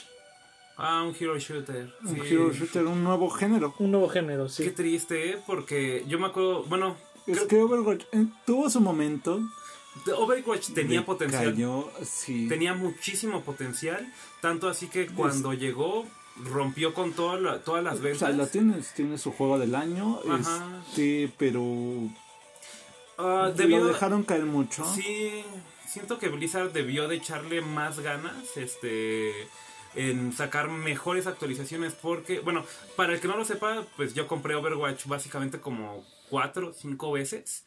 Entonces, sí, bueno, para cada plataforma que salió. para cada plataforma no fue, fue, fue muy gracioso les voy a contar lo compré cuando salió para PC después de que lo compré para PC lo compré para PS4 en versión original eh, bueno en versión estándar. En una tienda una vez me encontré con que la edición de colección estaba en descuento entonces dije "Pues, de aquí soy la compré. Después de eso la regalé regalé de hecho se la regalé a Nick la regalé para computadora la versión de, de computadora Cuatro veces, compré cuatro veces Overwatch. Entonces, es un juego que a mí me gustaba muchísimo. Hoy en día lo sigo jugando, no tanto como antes. Pero, oh, espera, espera, espera, espera. Ajá. O- Overwatch desde su inicio tenía muy un gameplay muy bien, mu- muy sólido, tenía este cosas que nunca se habían visto, pero sí definitivamente este Blizzard se durmió y que pensó que la fórmula siempre iba a seguir funcionando, no la mejoró, no la No cambió. no cambió. No cambió, siempre fue lo mismo, ¿no? El sistema de emparejamiento, ese sí me. Era un sistema que yo odio porque. Y más en sus inicios, porque yo me acuerdo que yo estaba en oro y te bajaba, o sea, te ponía solamente para rellenarte la partida con este bronces, ¿no? Y así de neta, me estás metiendo con bronces. Yo, una persona que juega League of Legends, ¿no? Sé perfectamente cómo funciona un sistema de Ajá, ranqueo. un Yo que no matchmaking. soy un racista de Elo. No soy racista de Elo, pero sí así como de pero un cómo me metes. matchmaking estaba, estaba mal hecho. Estaba mal ¿no? hecho el matchmaking. Y no solo eso, la comunidad es súper tóxica. Yo creo que la comunidad también es un factor importante que mató el juego. Si bien ahorita no está así que ya muertísimo, pero le faltó mucho. Y, y fue justamente, lo hablábamos ya anteriormente en este podcast. Este, un día pues, estábamos en tu casa y te acuerdas que te dije, pues vamos a descargar un juego que todos podamos jugar, ¿no? Y pum, descargamos Paladins. Ese mismo día yo lo dije. Si yo hubiera conocido Paladins antes que Overwatch, me quedo con Paladins, definitivamente. Paladins es un juego que, si bien sí tiene esta parte de. Ah, pues la gente es Está mal pulido. tóxica, pero te da la oportunidad de personalizar a tus héroes a un punto en el que dices, ok, bueno, este, a diferencia de Overwatch, el héroe se juega siempre igual. En las manos de que lo tenga, lo va a jugar igual.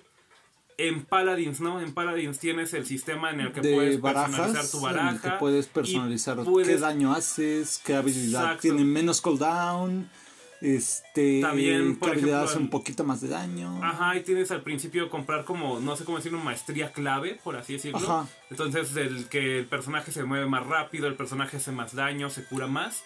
Y no solo eso, también tienes la parte en la que durante la partida, dependiendo de cómo se va desarrollando la partida, tú puedes ir como comprando la habilidad de destruir escudos más rápido, de que te cures más rápido, de que, mm, ah, no sé, robes vida, por así decirlo. O sea, tienes esa posibilidad en la en Overwatch, que ¿no? en Overwatch no tienes. Y justamente aquí es donde vamos, donde Overwatch hasta cuándo está poniendo las pilas, hasta un necesitaron sacar un Overwatch Necesitan- 2 Ajá. para poder renovarlo. Aún que aún no sale y simplemente lo pudieron haber hecho con una actualización. ¿Qué es lo que te nos tiene acostumbrado League of Legends? Es que una actualización anual nos hace un cambio completo, nos da un refresh de todo lo que conocíamos, haciendo que el juego se sienta distinto. Si bien es el mismo juego, te lo pone de Es distintas diferente. es diferente, se juega distinto, ¿no? Ya no puedes jugar al mismo campeón o al mismo héroe que jugabas hace dos años, porque muy probablemente ya no te va a funcionar. Es Ahora que el que tienes- jugabas la semana pasada. Ajá, o el- ajá no, no lo jugabas la semana pasada, el mes pasado, ahora te tienes que renovar Ajá. y tienes que estar como Aquí al día igual con lo las que he visto, actualizaciones. no, no sé, creo que Paladins es un poquito más competitivo.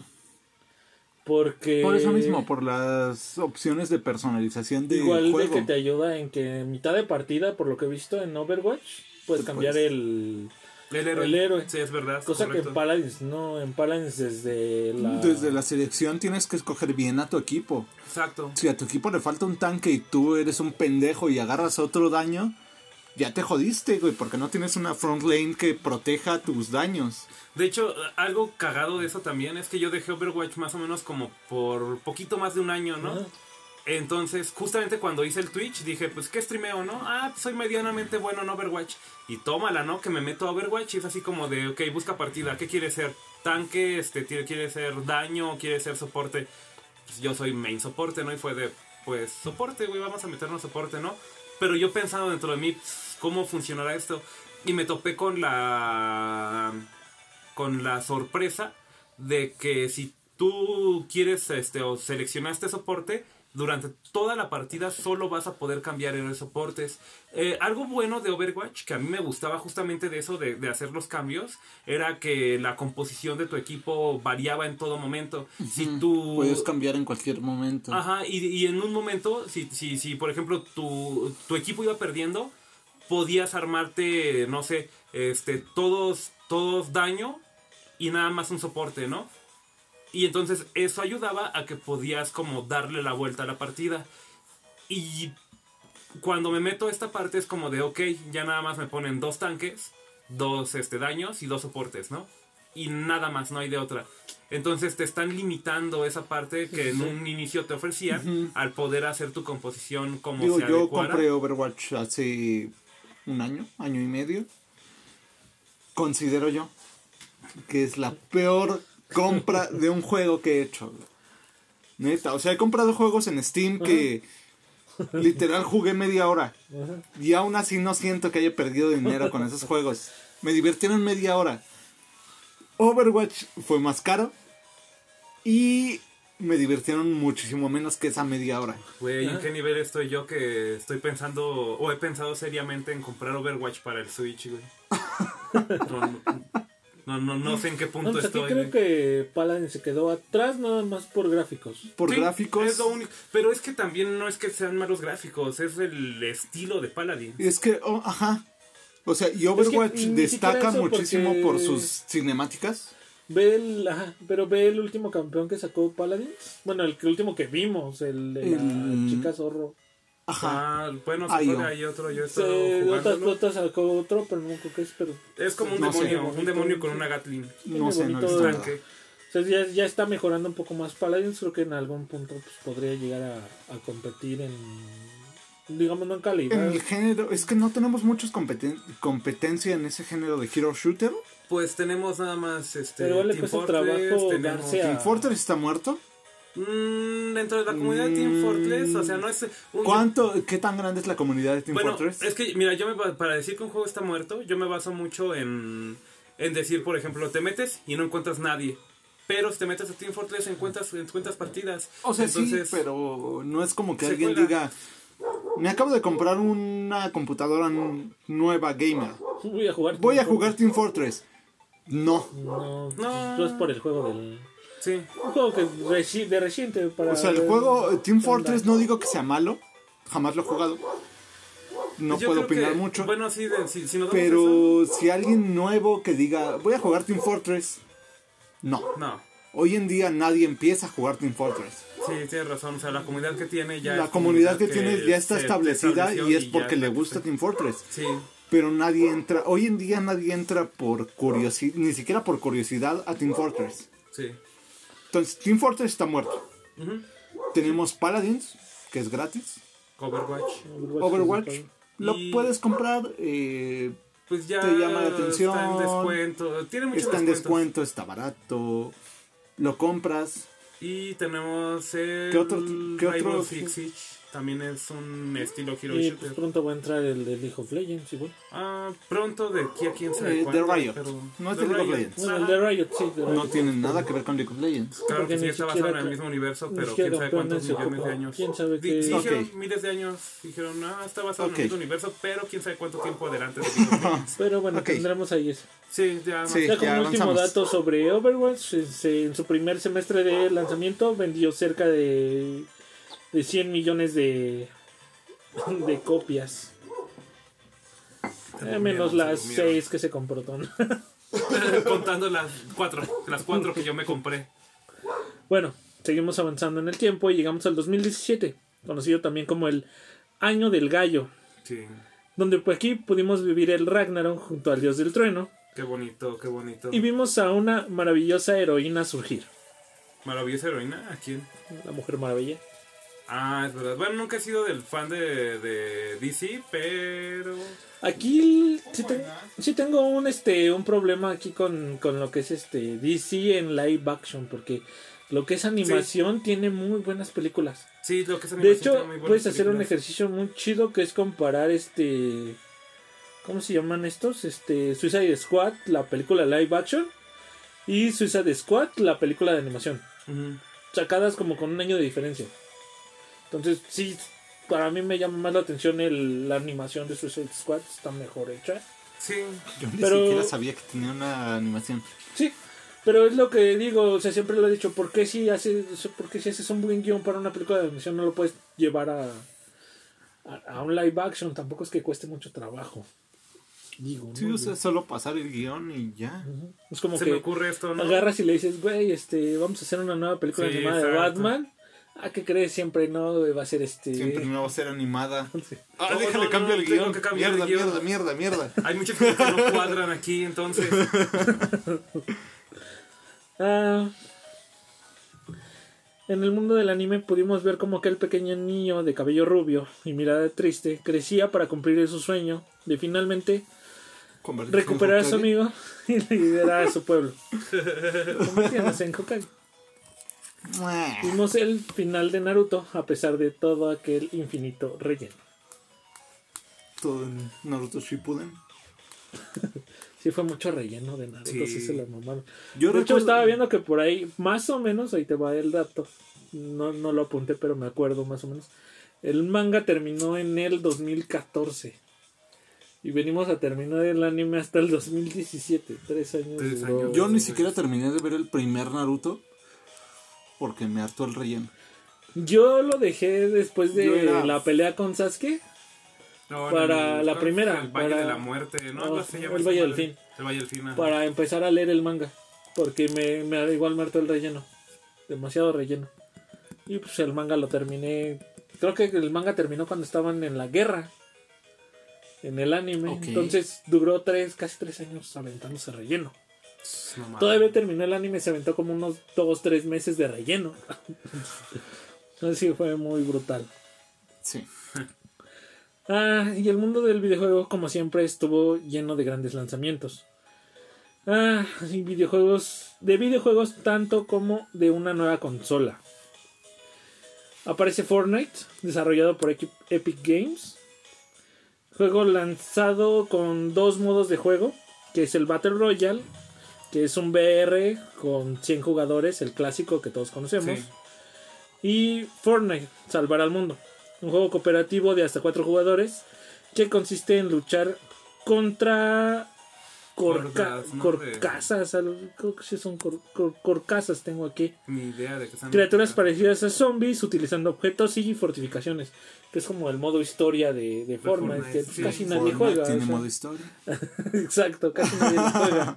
Pues es un Defense Tower en el que sí, en el día recolectas este, tu, tu equipo, en la noche Minecraft te en 3D. defiendes. Un Minecraft en 3D. sí. bueno, técnicamente. Un Minecraft de no, tre- de no cubos. De no cubos. De no cubos. Donde decía para Pero bueno, el famosísimo Fortnite que pues tiene su ya su lugar ganado. Aparece la Nintendo Switch. Considerada por Nintendo una consola híbrida.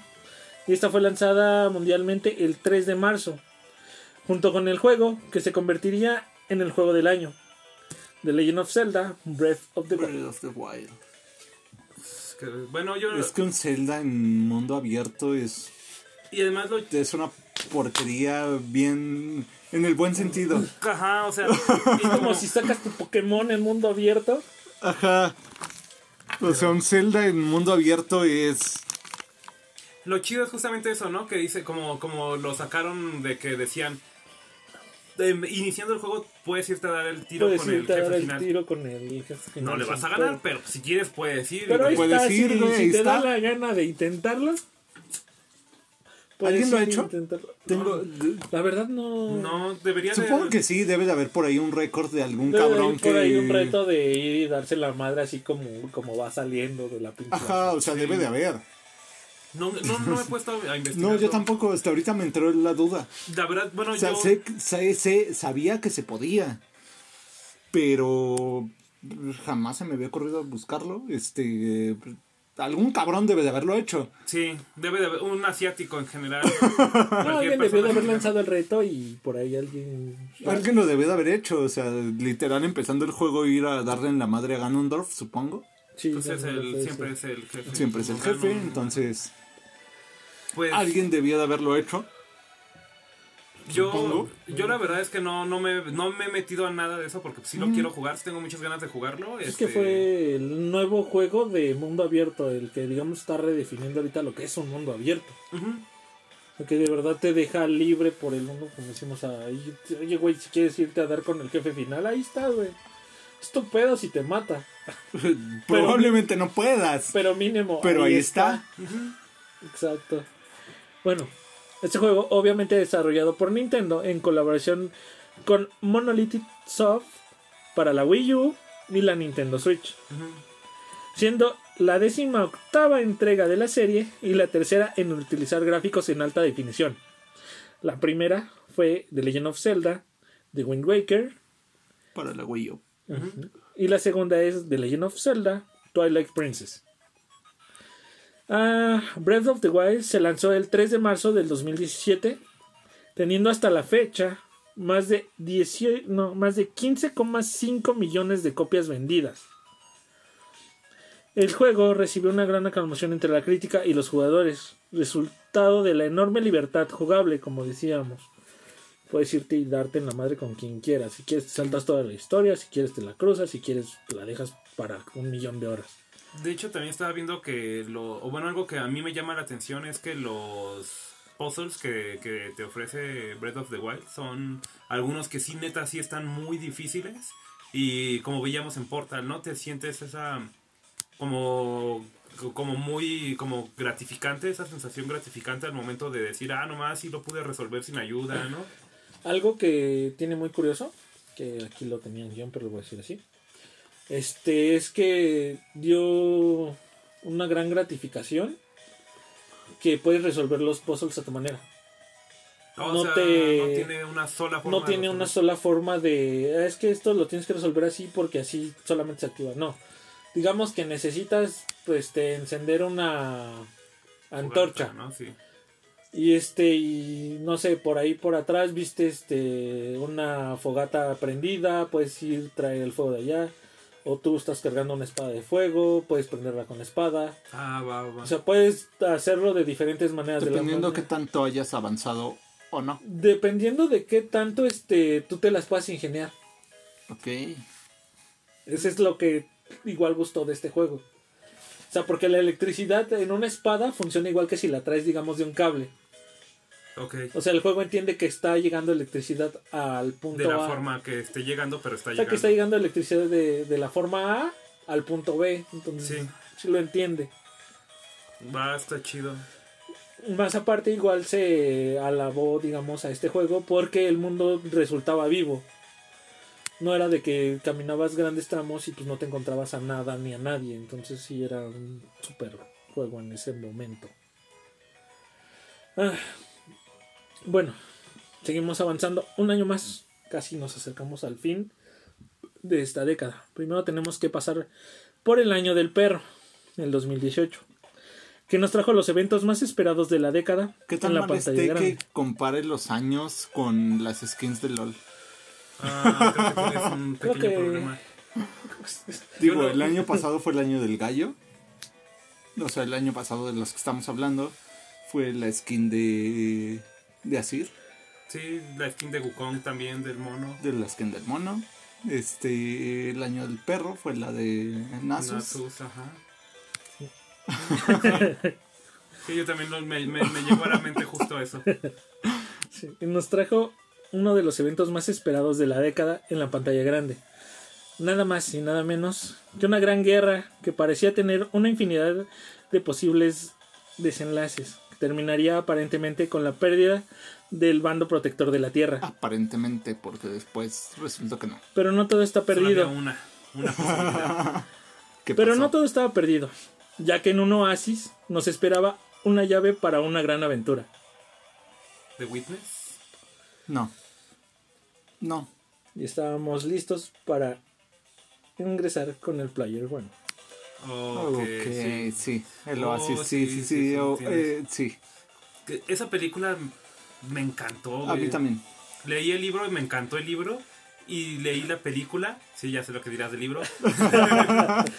y, vi- y vi la dije leí la película, güey. Vi la película. Bueno, estaba en subtítulos cuando la fuimos a ver. Entonces sí, sí la leí. sí la leí, güey. Y la, la verdad es que la película cambia muchísimas cosas del libro. Pero aún así la película ¿Este se libro siente cuándo se bastante bien. escribió? Se escribió por ahí de 2014, 2015, ¿no? Sí, o sea, no no tuvo mucho. No tuvo mucho, o sea, No hay mucha diferencia, pero sí. Sí, Se lleva. y la verdad es que hoy en día la sigo viendo y... Esa película entre, entre las referencias que tiene, este, entre en general el mundo gamer geek, Simplemente es- el día que la fuimos a ver, güey, que se veía Reynor y... No mames, ese güey es Reynor, güey. de- no mames, este Trek". trae, ahí están los Battletoads, Los Battletoads, güey, sí. ahí está Master Chief, Ajá. o sea, esa película, quieras o no, este, si eres gamer, la tienes que ver. Ahí vamos a Scott Pilgrim, Sí. estamos en lo mismo, este, si estás en el mundillo gamer geek, esas películas son una joya en base a referencias, en base a historia. Son muy, muy interesantes. Sí, demasiado. Nos llenan mucho. Ujú. Sí, sí, me, me gustó la película. le- decía, a lo mejor me faltó un poquito en la escena final. Que, decía que, que sí hay bastante tiempo, pero una escena final donde sí se tardaron un poquito más en llegar a ayudarlo. Ah, es que esa escena sí. final es de 40 segundos, güey. Y no, simplemente... Bueno, yo O sigo sea, viéndola hoy en hablando, día. hablando en cine, 40 segundos es muchísimo tiempo. Sí. Sí, sí. O sea, sí, depende cómo lo veas, pero sí me faltó. No sé, verlos de verdad desesperados al estilo este. de una batalla totalmente perdida. Así de, de verga, nadie vino y de repente. Ahí vemos a. Se lo planteaba así. Ahí está, te lo, esa, esa expectativa te lo llenó Rise of Skywalker. Sí. Sí, ahí me gustó esa, esa expectativa de, ah, no mames, se están perdiendo, güey, y de repente llega, pero se lo planteaba ayer así, de, están perdiendo, estos chicos que no me acuerdo su nombre. Los cuatro, Pues- los, los, ah, los, No recuerdo cómo se llama su equipo, high, pero sí. los High Five se llamaban. Los Hi-Fi están perdiendo y de repente ves, no sé, como a uno de los, estos de los unos, o de, de IOI, IOI. De IOI, este, siendo derribado por una bala, güey. Y de repente aparece, no sé, ya quieres meter una referencia, un, un Spartan disparando a lo lejos. Sí. Y de repente ya vienen llegando todos. Me hubiera gustado una escena así. Ah, yo siento que la escena estuvo bien, o sea, no... de- estaría bien también así como de... de Está buena, ese- no lo niego, pero sí me, me, me faltó un poquito de suspenso. Pues es es justamente lo que yo iba a mencionar. Yo sigo viendo hoy en día Ready Player One y la, la escena de cómo Parcival explica el primer huevo de Pascua en Adventure.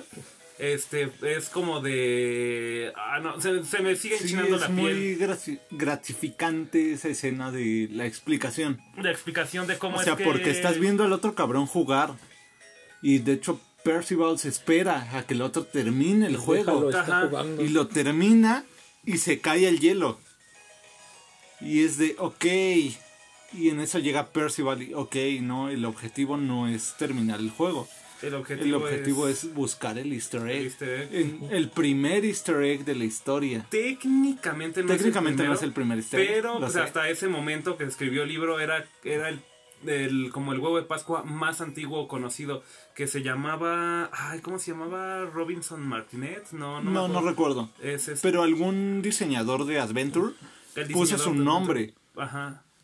Y cómo lo va explicando que dice que tienes que encontrar un punto si- un punto invisible en el mapa y llevarlo a la pantalla principal y ahí es donde ibas a ver la, el, el nombre del, Ah.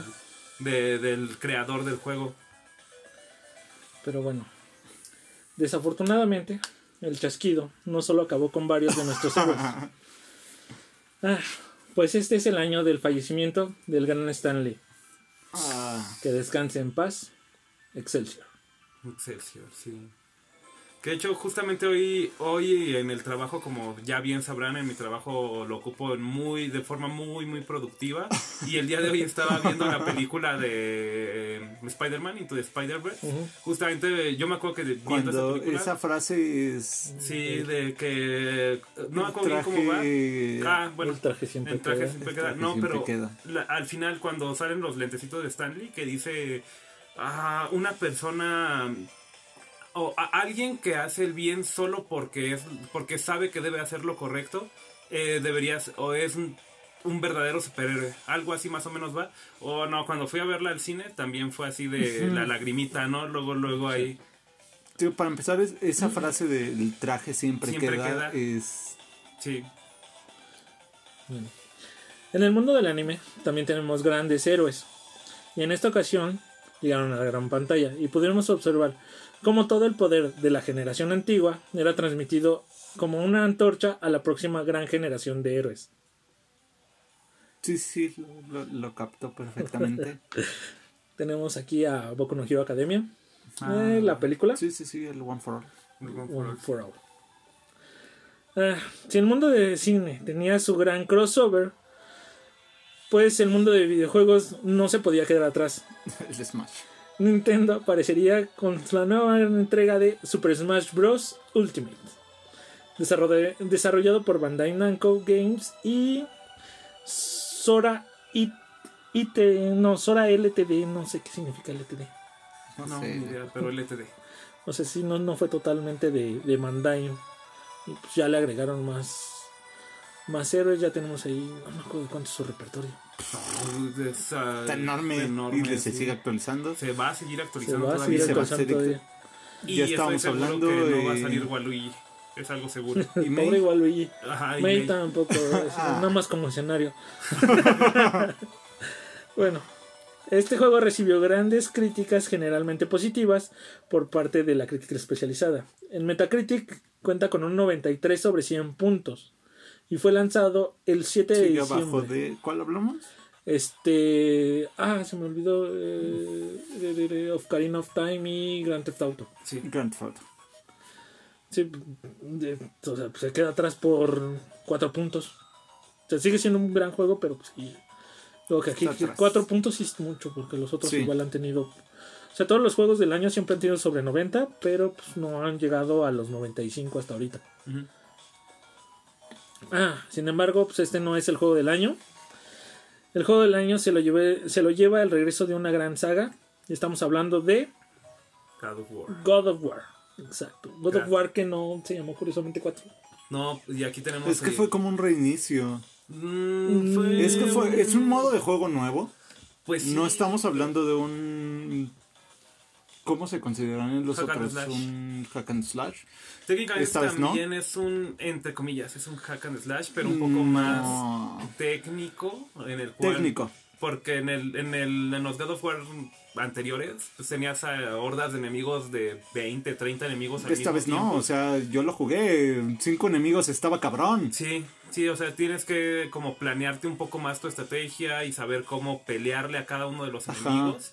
A diferencia de agarrar y aventarte los chingadazos así a diestra y siniestra. Este, no lo he jugado, tengo muchas ganas de jugarlo, pero eh, creo que es, por lo que he visto, es un gran juego, entonces, Sí. Está muy bueno y se espera pues, la segunda parte. sí. Que al final. Digo, esta vez cambiamos de los dioses ¿Griegos? este, griegos. A Nos vamos a los dioses nórdicos. nórdicos, ajá. Empezando a pelear con Baldur. Baldur. Que en ese entonces no te dicen que es Baldur. Ajá. En la primera, en la primera vez que te agarras a putazos con ese cabrón, no sabes quién es. Es un O sea, vato literal la barra de sangre dice extraño o algo así. No, no recuerdo, pero no te pone un nombre. Ya después te revelan que es Baldur y que no lo mataste. No, pues. Bueno, si vamos a la historia, pues lo tiene que matar el hijo, ¿no? Ajá. Se los tiene que mandar el cabrón con el puto muerda. Bueno, pues es que la historia pues, lo, lo vimos en, en, un- en una famosa cancioncita. que fue Loki. Sí. La canción de Loki, de Destripando Loki. la historia. Pero no lo has terminado, ¿verdad? Mm. ¿Tú ya lo terminaste? No, tampoco. Ah, bueno, no se los spoileo. Este, pero pues ahí tenemos un. Por ahí se sabe quién lo podría matar. Ah, desarrollado este juego.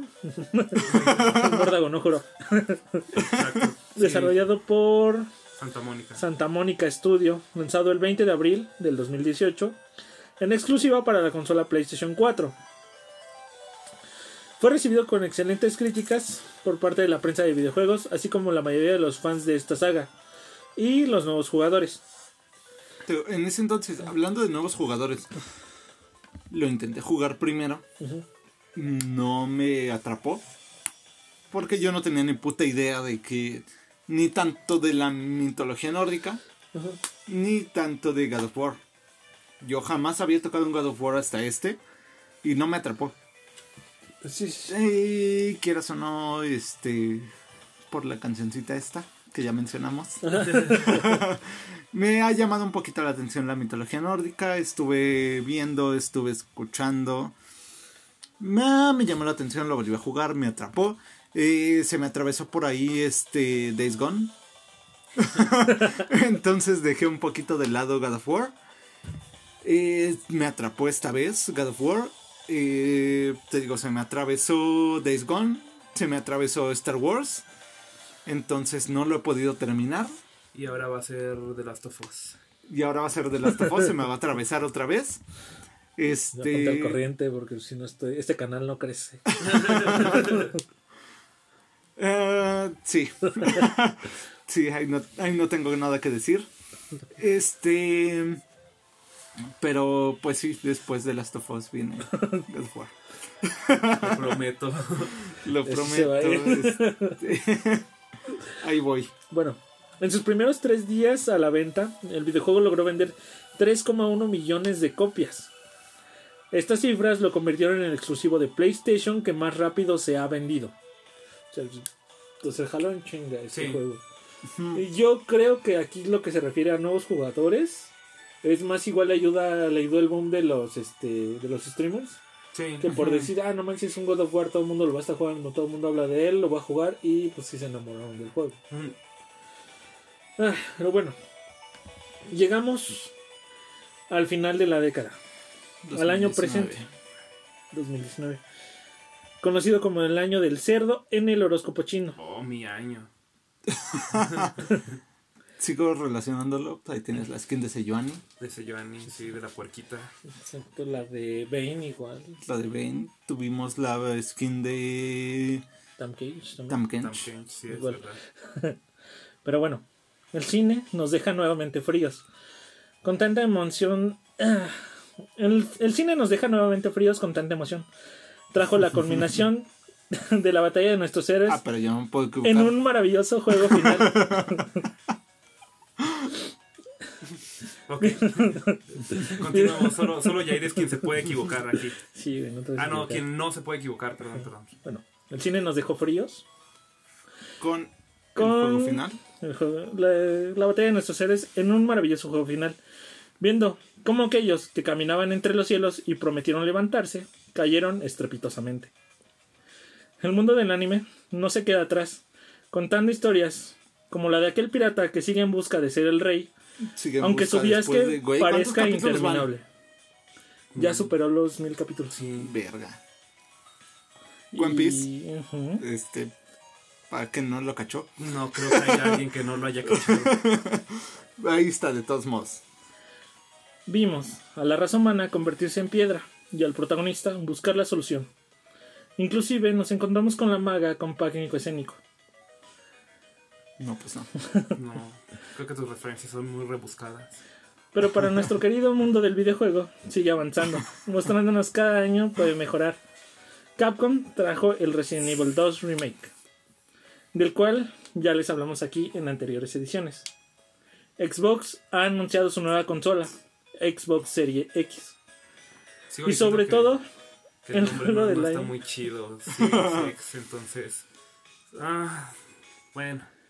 El juego del año para este fue Sekiro Shadow, Shadow Die, Die, Twice. Die Twice. Ah, un juego desarrollado por So- From Software y distribuido por Activision. Lanzado el 22 de marzo en las plataformas para PlayStation ¿neta 4 salió en marzo? Sí. y Xbox One. A la Pero no solo eso nos ha traído Capcom. Este año creo que fue la redención de Capcom porque nos estaba trayendo así como que uno que otro juego medio gacho. Y este año, pues para empezar en enero, nos trajo el Resident El 2 Resident. Remake. Nos trajo Tuvimos, después este, eh, Devil Monster May Cry. Hunter. Ah, ¿Salió este año? Sí, Monster Hunter también salió este año. Ok, también. Y Devil May Cry, o sea que es un juego, es un juego, es un año bastante bueno para Capcom, para ver también qué nos trae el año que viene, seguramente Resident 3 Remake. Ahí lo Y- tenemos para abril. Ajá, Vamos a hablar de él. claro. Obviamente, ya tenemos nuestra. nuestra saga consagrada. Y pues, igual si tenemos chance de, de, pues, tenerlo lo, en, en- en primeras fechas, obviamente lo estaremos streameando. Este. Lamentablemente a mí me gustaría mucho que Capcom reviviera a, a Mega Man como es merecido, ya después de que Sí. corrieron a Keiji Nafume de una forma horrible. Entonces, y pues, también a Keiji Nafume no le fue como que muy bien. Entonces estaría, estaría muy chido que el año que viene nos entregaran ¿Qué- algo. ¿Te imaginas qué, qué se podría hacer con Mega Man hoy en día? Pues sacar una nueva saga, güey. No, no, o sea, Mm. es, es retórica. O sea, No, sí, claro, neta, claro, ¿qué claro. se podría hacer con Mega Man? ¿Te imaginas O un sea, Mega Man Legends? sería, Sí, claro. sería enorme esa chingadera.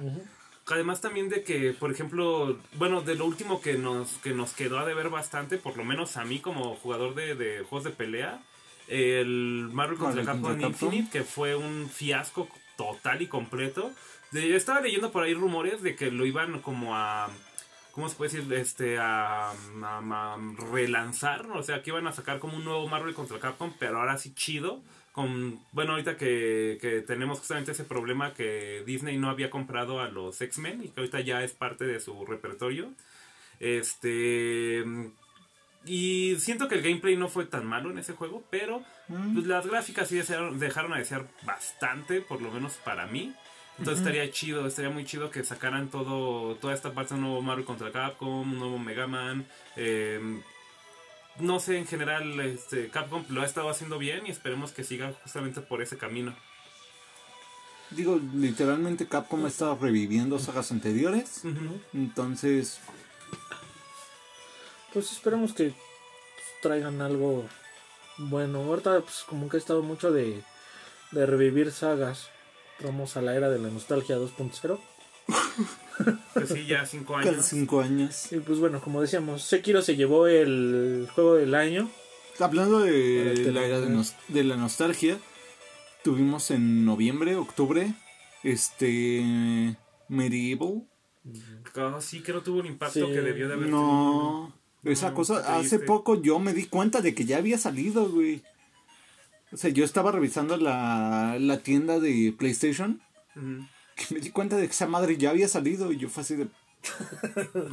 ok, ¿cuándo salió esta madre? ¿Por qué no me enteré? Ajá. Ajá. O sea, no sé, yo pensé que iba a salir para el próximo año. Que igual no tiene mucho, ¿eh? Salió por ahí de octubre, noviembre, no Ajá, o sea, no tiene exacta, mucho. Pero pues ahí, por ahí de ahí salió. Pero aún así, o sea, ¿qué viste de esa madre? No, nada. Es que es un. Bueno, desde sus inicios en PlayStation 1, fue una saga que, que pasó muy por debajo del agua, muy por debajo del radar. Era buena. O sea, pero no, o sea, estamos teniendo, estamos acostumbrados, entre comillas, tuvimos el remake de Crash, tuvimos el remake de, Spyro, Sí, también. tenemos el remake de Medieval, que no fue absolutamente, pasó completamente sin pena ni gloria, y ahí está. Pues es, Y, o es sea, raro, yo no, es- ni siquiera me enteré cuándo salió esa madre. Es como, por ejemplo, el Shenmue 3, que igual ya salió, o sea, se habló mucho antes de su salida, y cuando salió, pues a nadie le importó. O sea, ahí anda y creo que no tuvo ni la mitad de lo que se esperaba, porque pues creo que más bien eso se debe a una mala toma de decisiones al momento de hacer el... Ay, se me fue la palabra, el, el, este, el merchant de... de- de- Ajá, el merchandising. el merchant, ajá, la labor de mercadeo, ¿no? La labor de, de... Sí, de estarlo anunciando, porque pues, hoy en día sigues viendo anuncios de Crash Team Racing y eso, Ajá. que este año salió en junio, si no me recuerdo, 20 Más de o junio, menos. si no me recuerdo. Este... Y lo sigues viendo hoy en día. Después de... Antes del lanzamiento de... Sigues Medieval, viendo sus, sus, comerciales, güey. Ajá, hoy en día sí, no, no veo yo comerciales de Medieval, entonces... pues, no, no se le dio la mejor. No, no tomaron las mejores decisiones al momento de hacer el. Digo, es una saga que a lo mejor, como tú dices, desde su lanzamiento principal no fue la gran cosa. Pero tenemos un remake. Ajá, ya simplemente para merecer un remake es una saga que sabes que va a tener éxito. Ajá.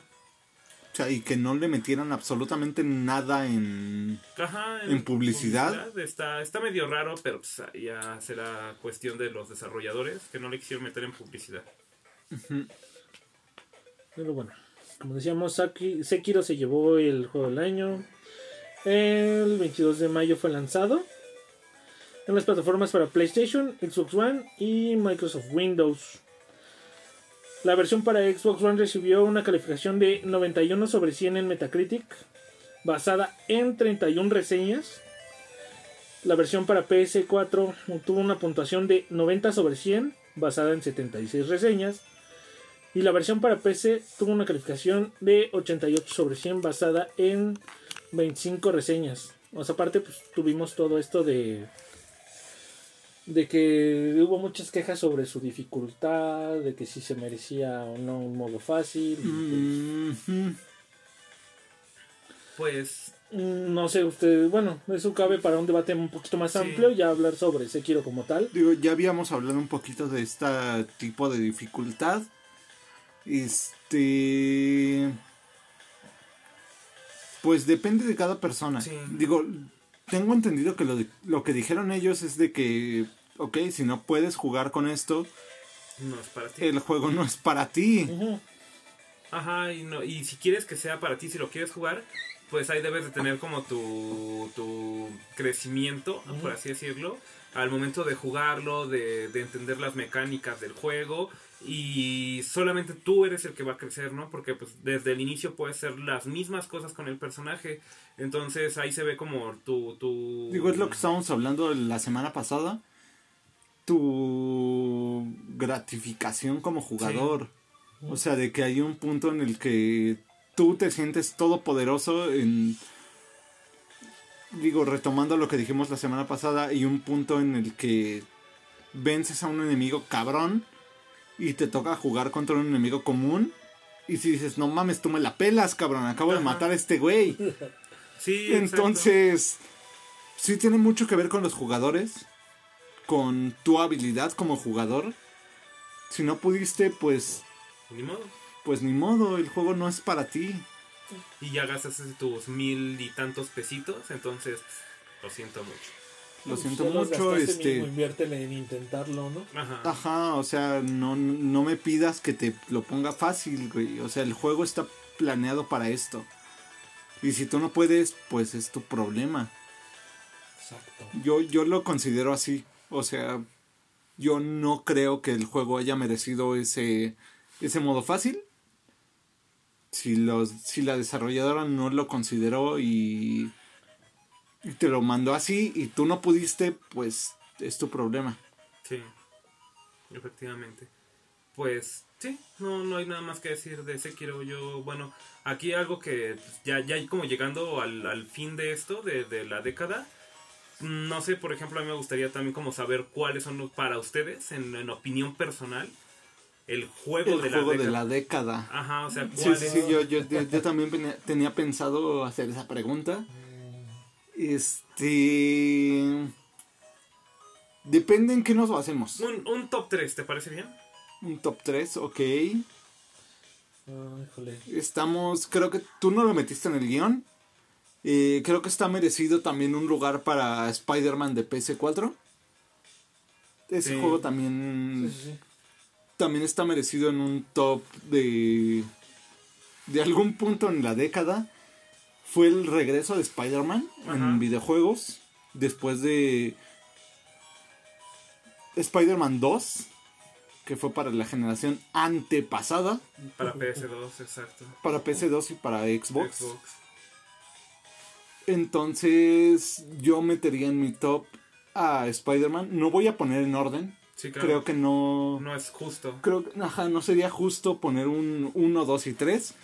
Simplemente en mi top está Spider-Man de PlayStation 4. Estamos hablando de Minecraft. Sí, Minecraft. Quieras o no, lo, está, lo puedes jugar ahorita y, Y sigue vigente. sigue vigente tanto por las actualizaciones como por el modo de juego. Minecraft jamás ha dejado de actualizarse y creo que merece un lugar en el top de de la década. y por de los que de los ya mencionados, yo creo que metería a Resident 2 por su regreso de la saga. Ok. Y porque no fue como tal un remake, fue un juego completamente nuevo retomando la historia del 2. Es un juego nuevo Sí. con la misma historia, pero es un juego nuevo. Eso no debería de tener un subtítulo de, de, De remake. de remake. Es un Resident Evil 2 Mm, Sería como más- tal. Ajá. Creo que sería mi ese sería mi top de de juegos de la saga, de la saga de La la, década. de la década. Yo creo que, bueno, la, la verdad es que yo también venía obviamente preparado para esta pregunta. Este, lo, lo estuve también pensando muy seriamente y intenté ser como lo más, este, ¿cómo se puede decir? Como lo más... Ah, se me fue esta palabra, este... Sí, este Crítico posible. Ajá. lo más crítico, ¿no? Dejando de lado mis preferencias.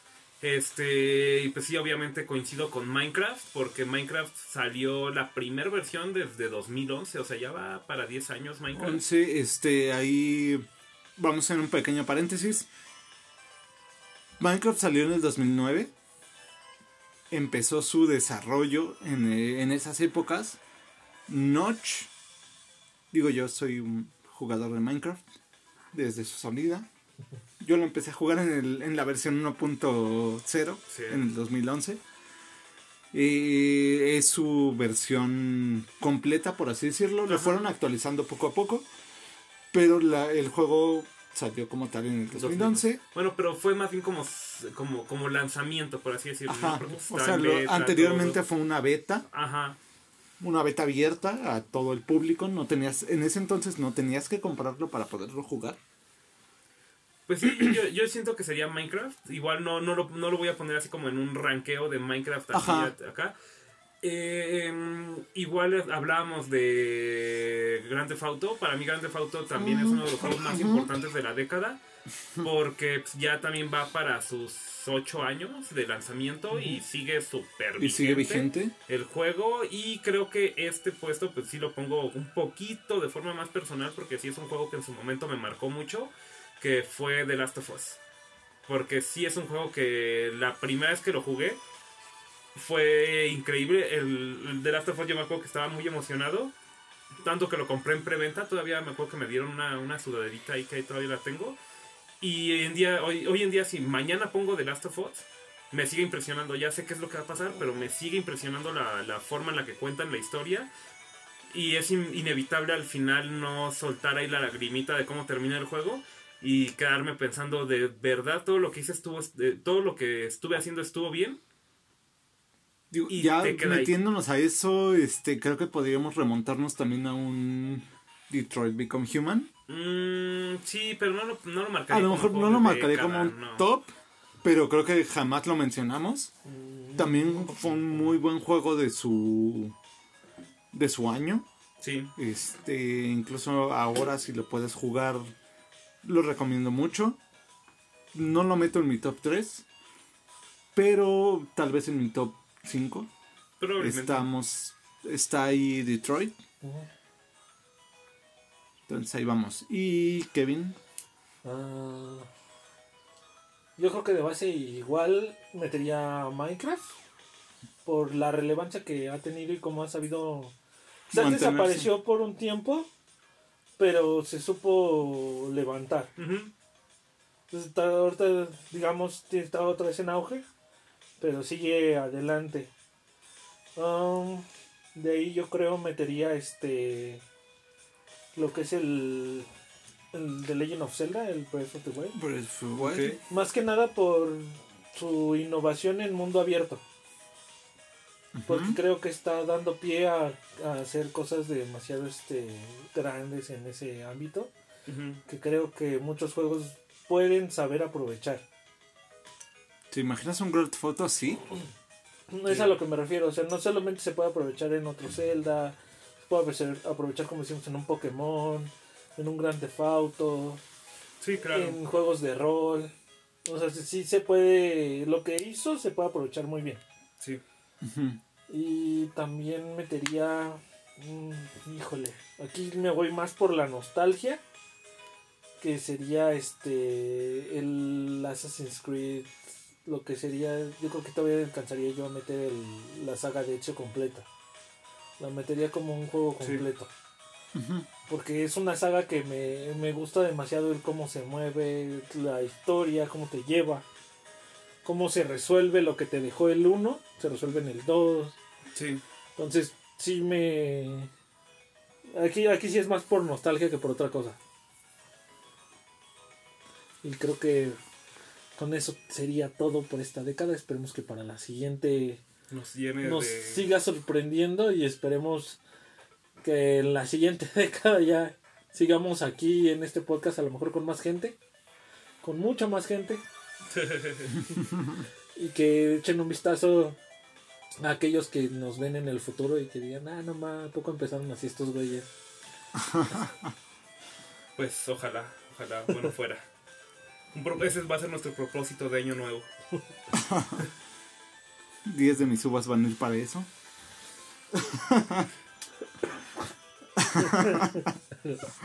Entonces, pues, en eso quedamos.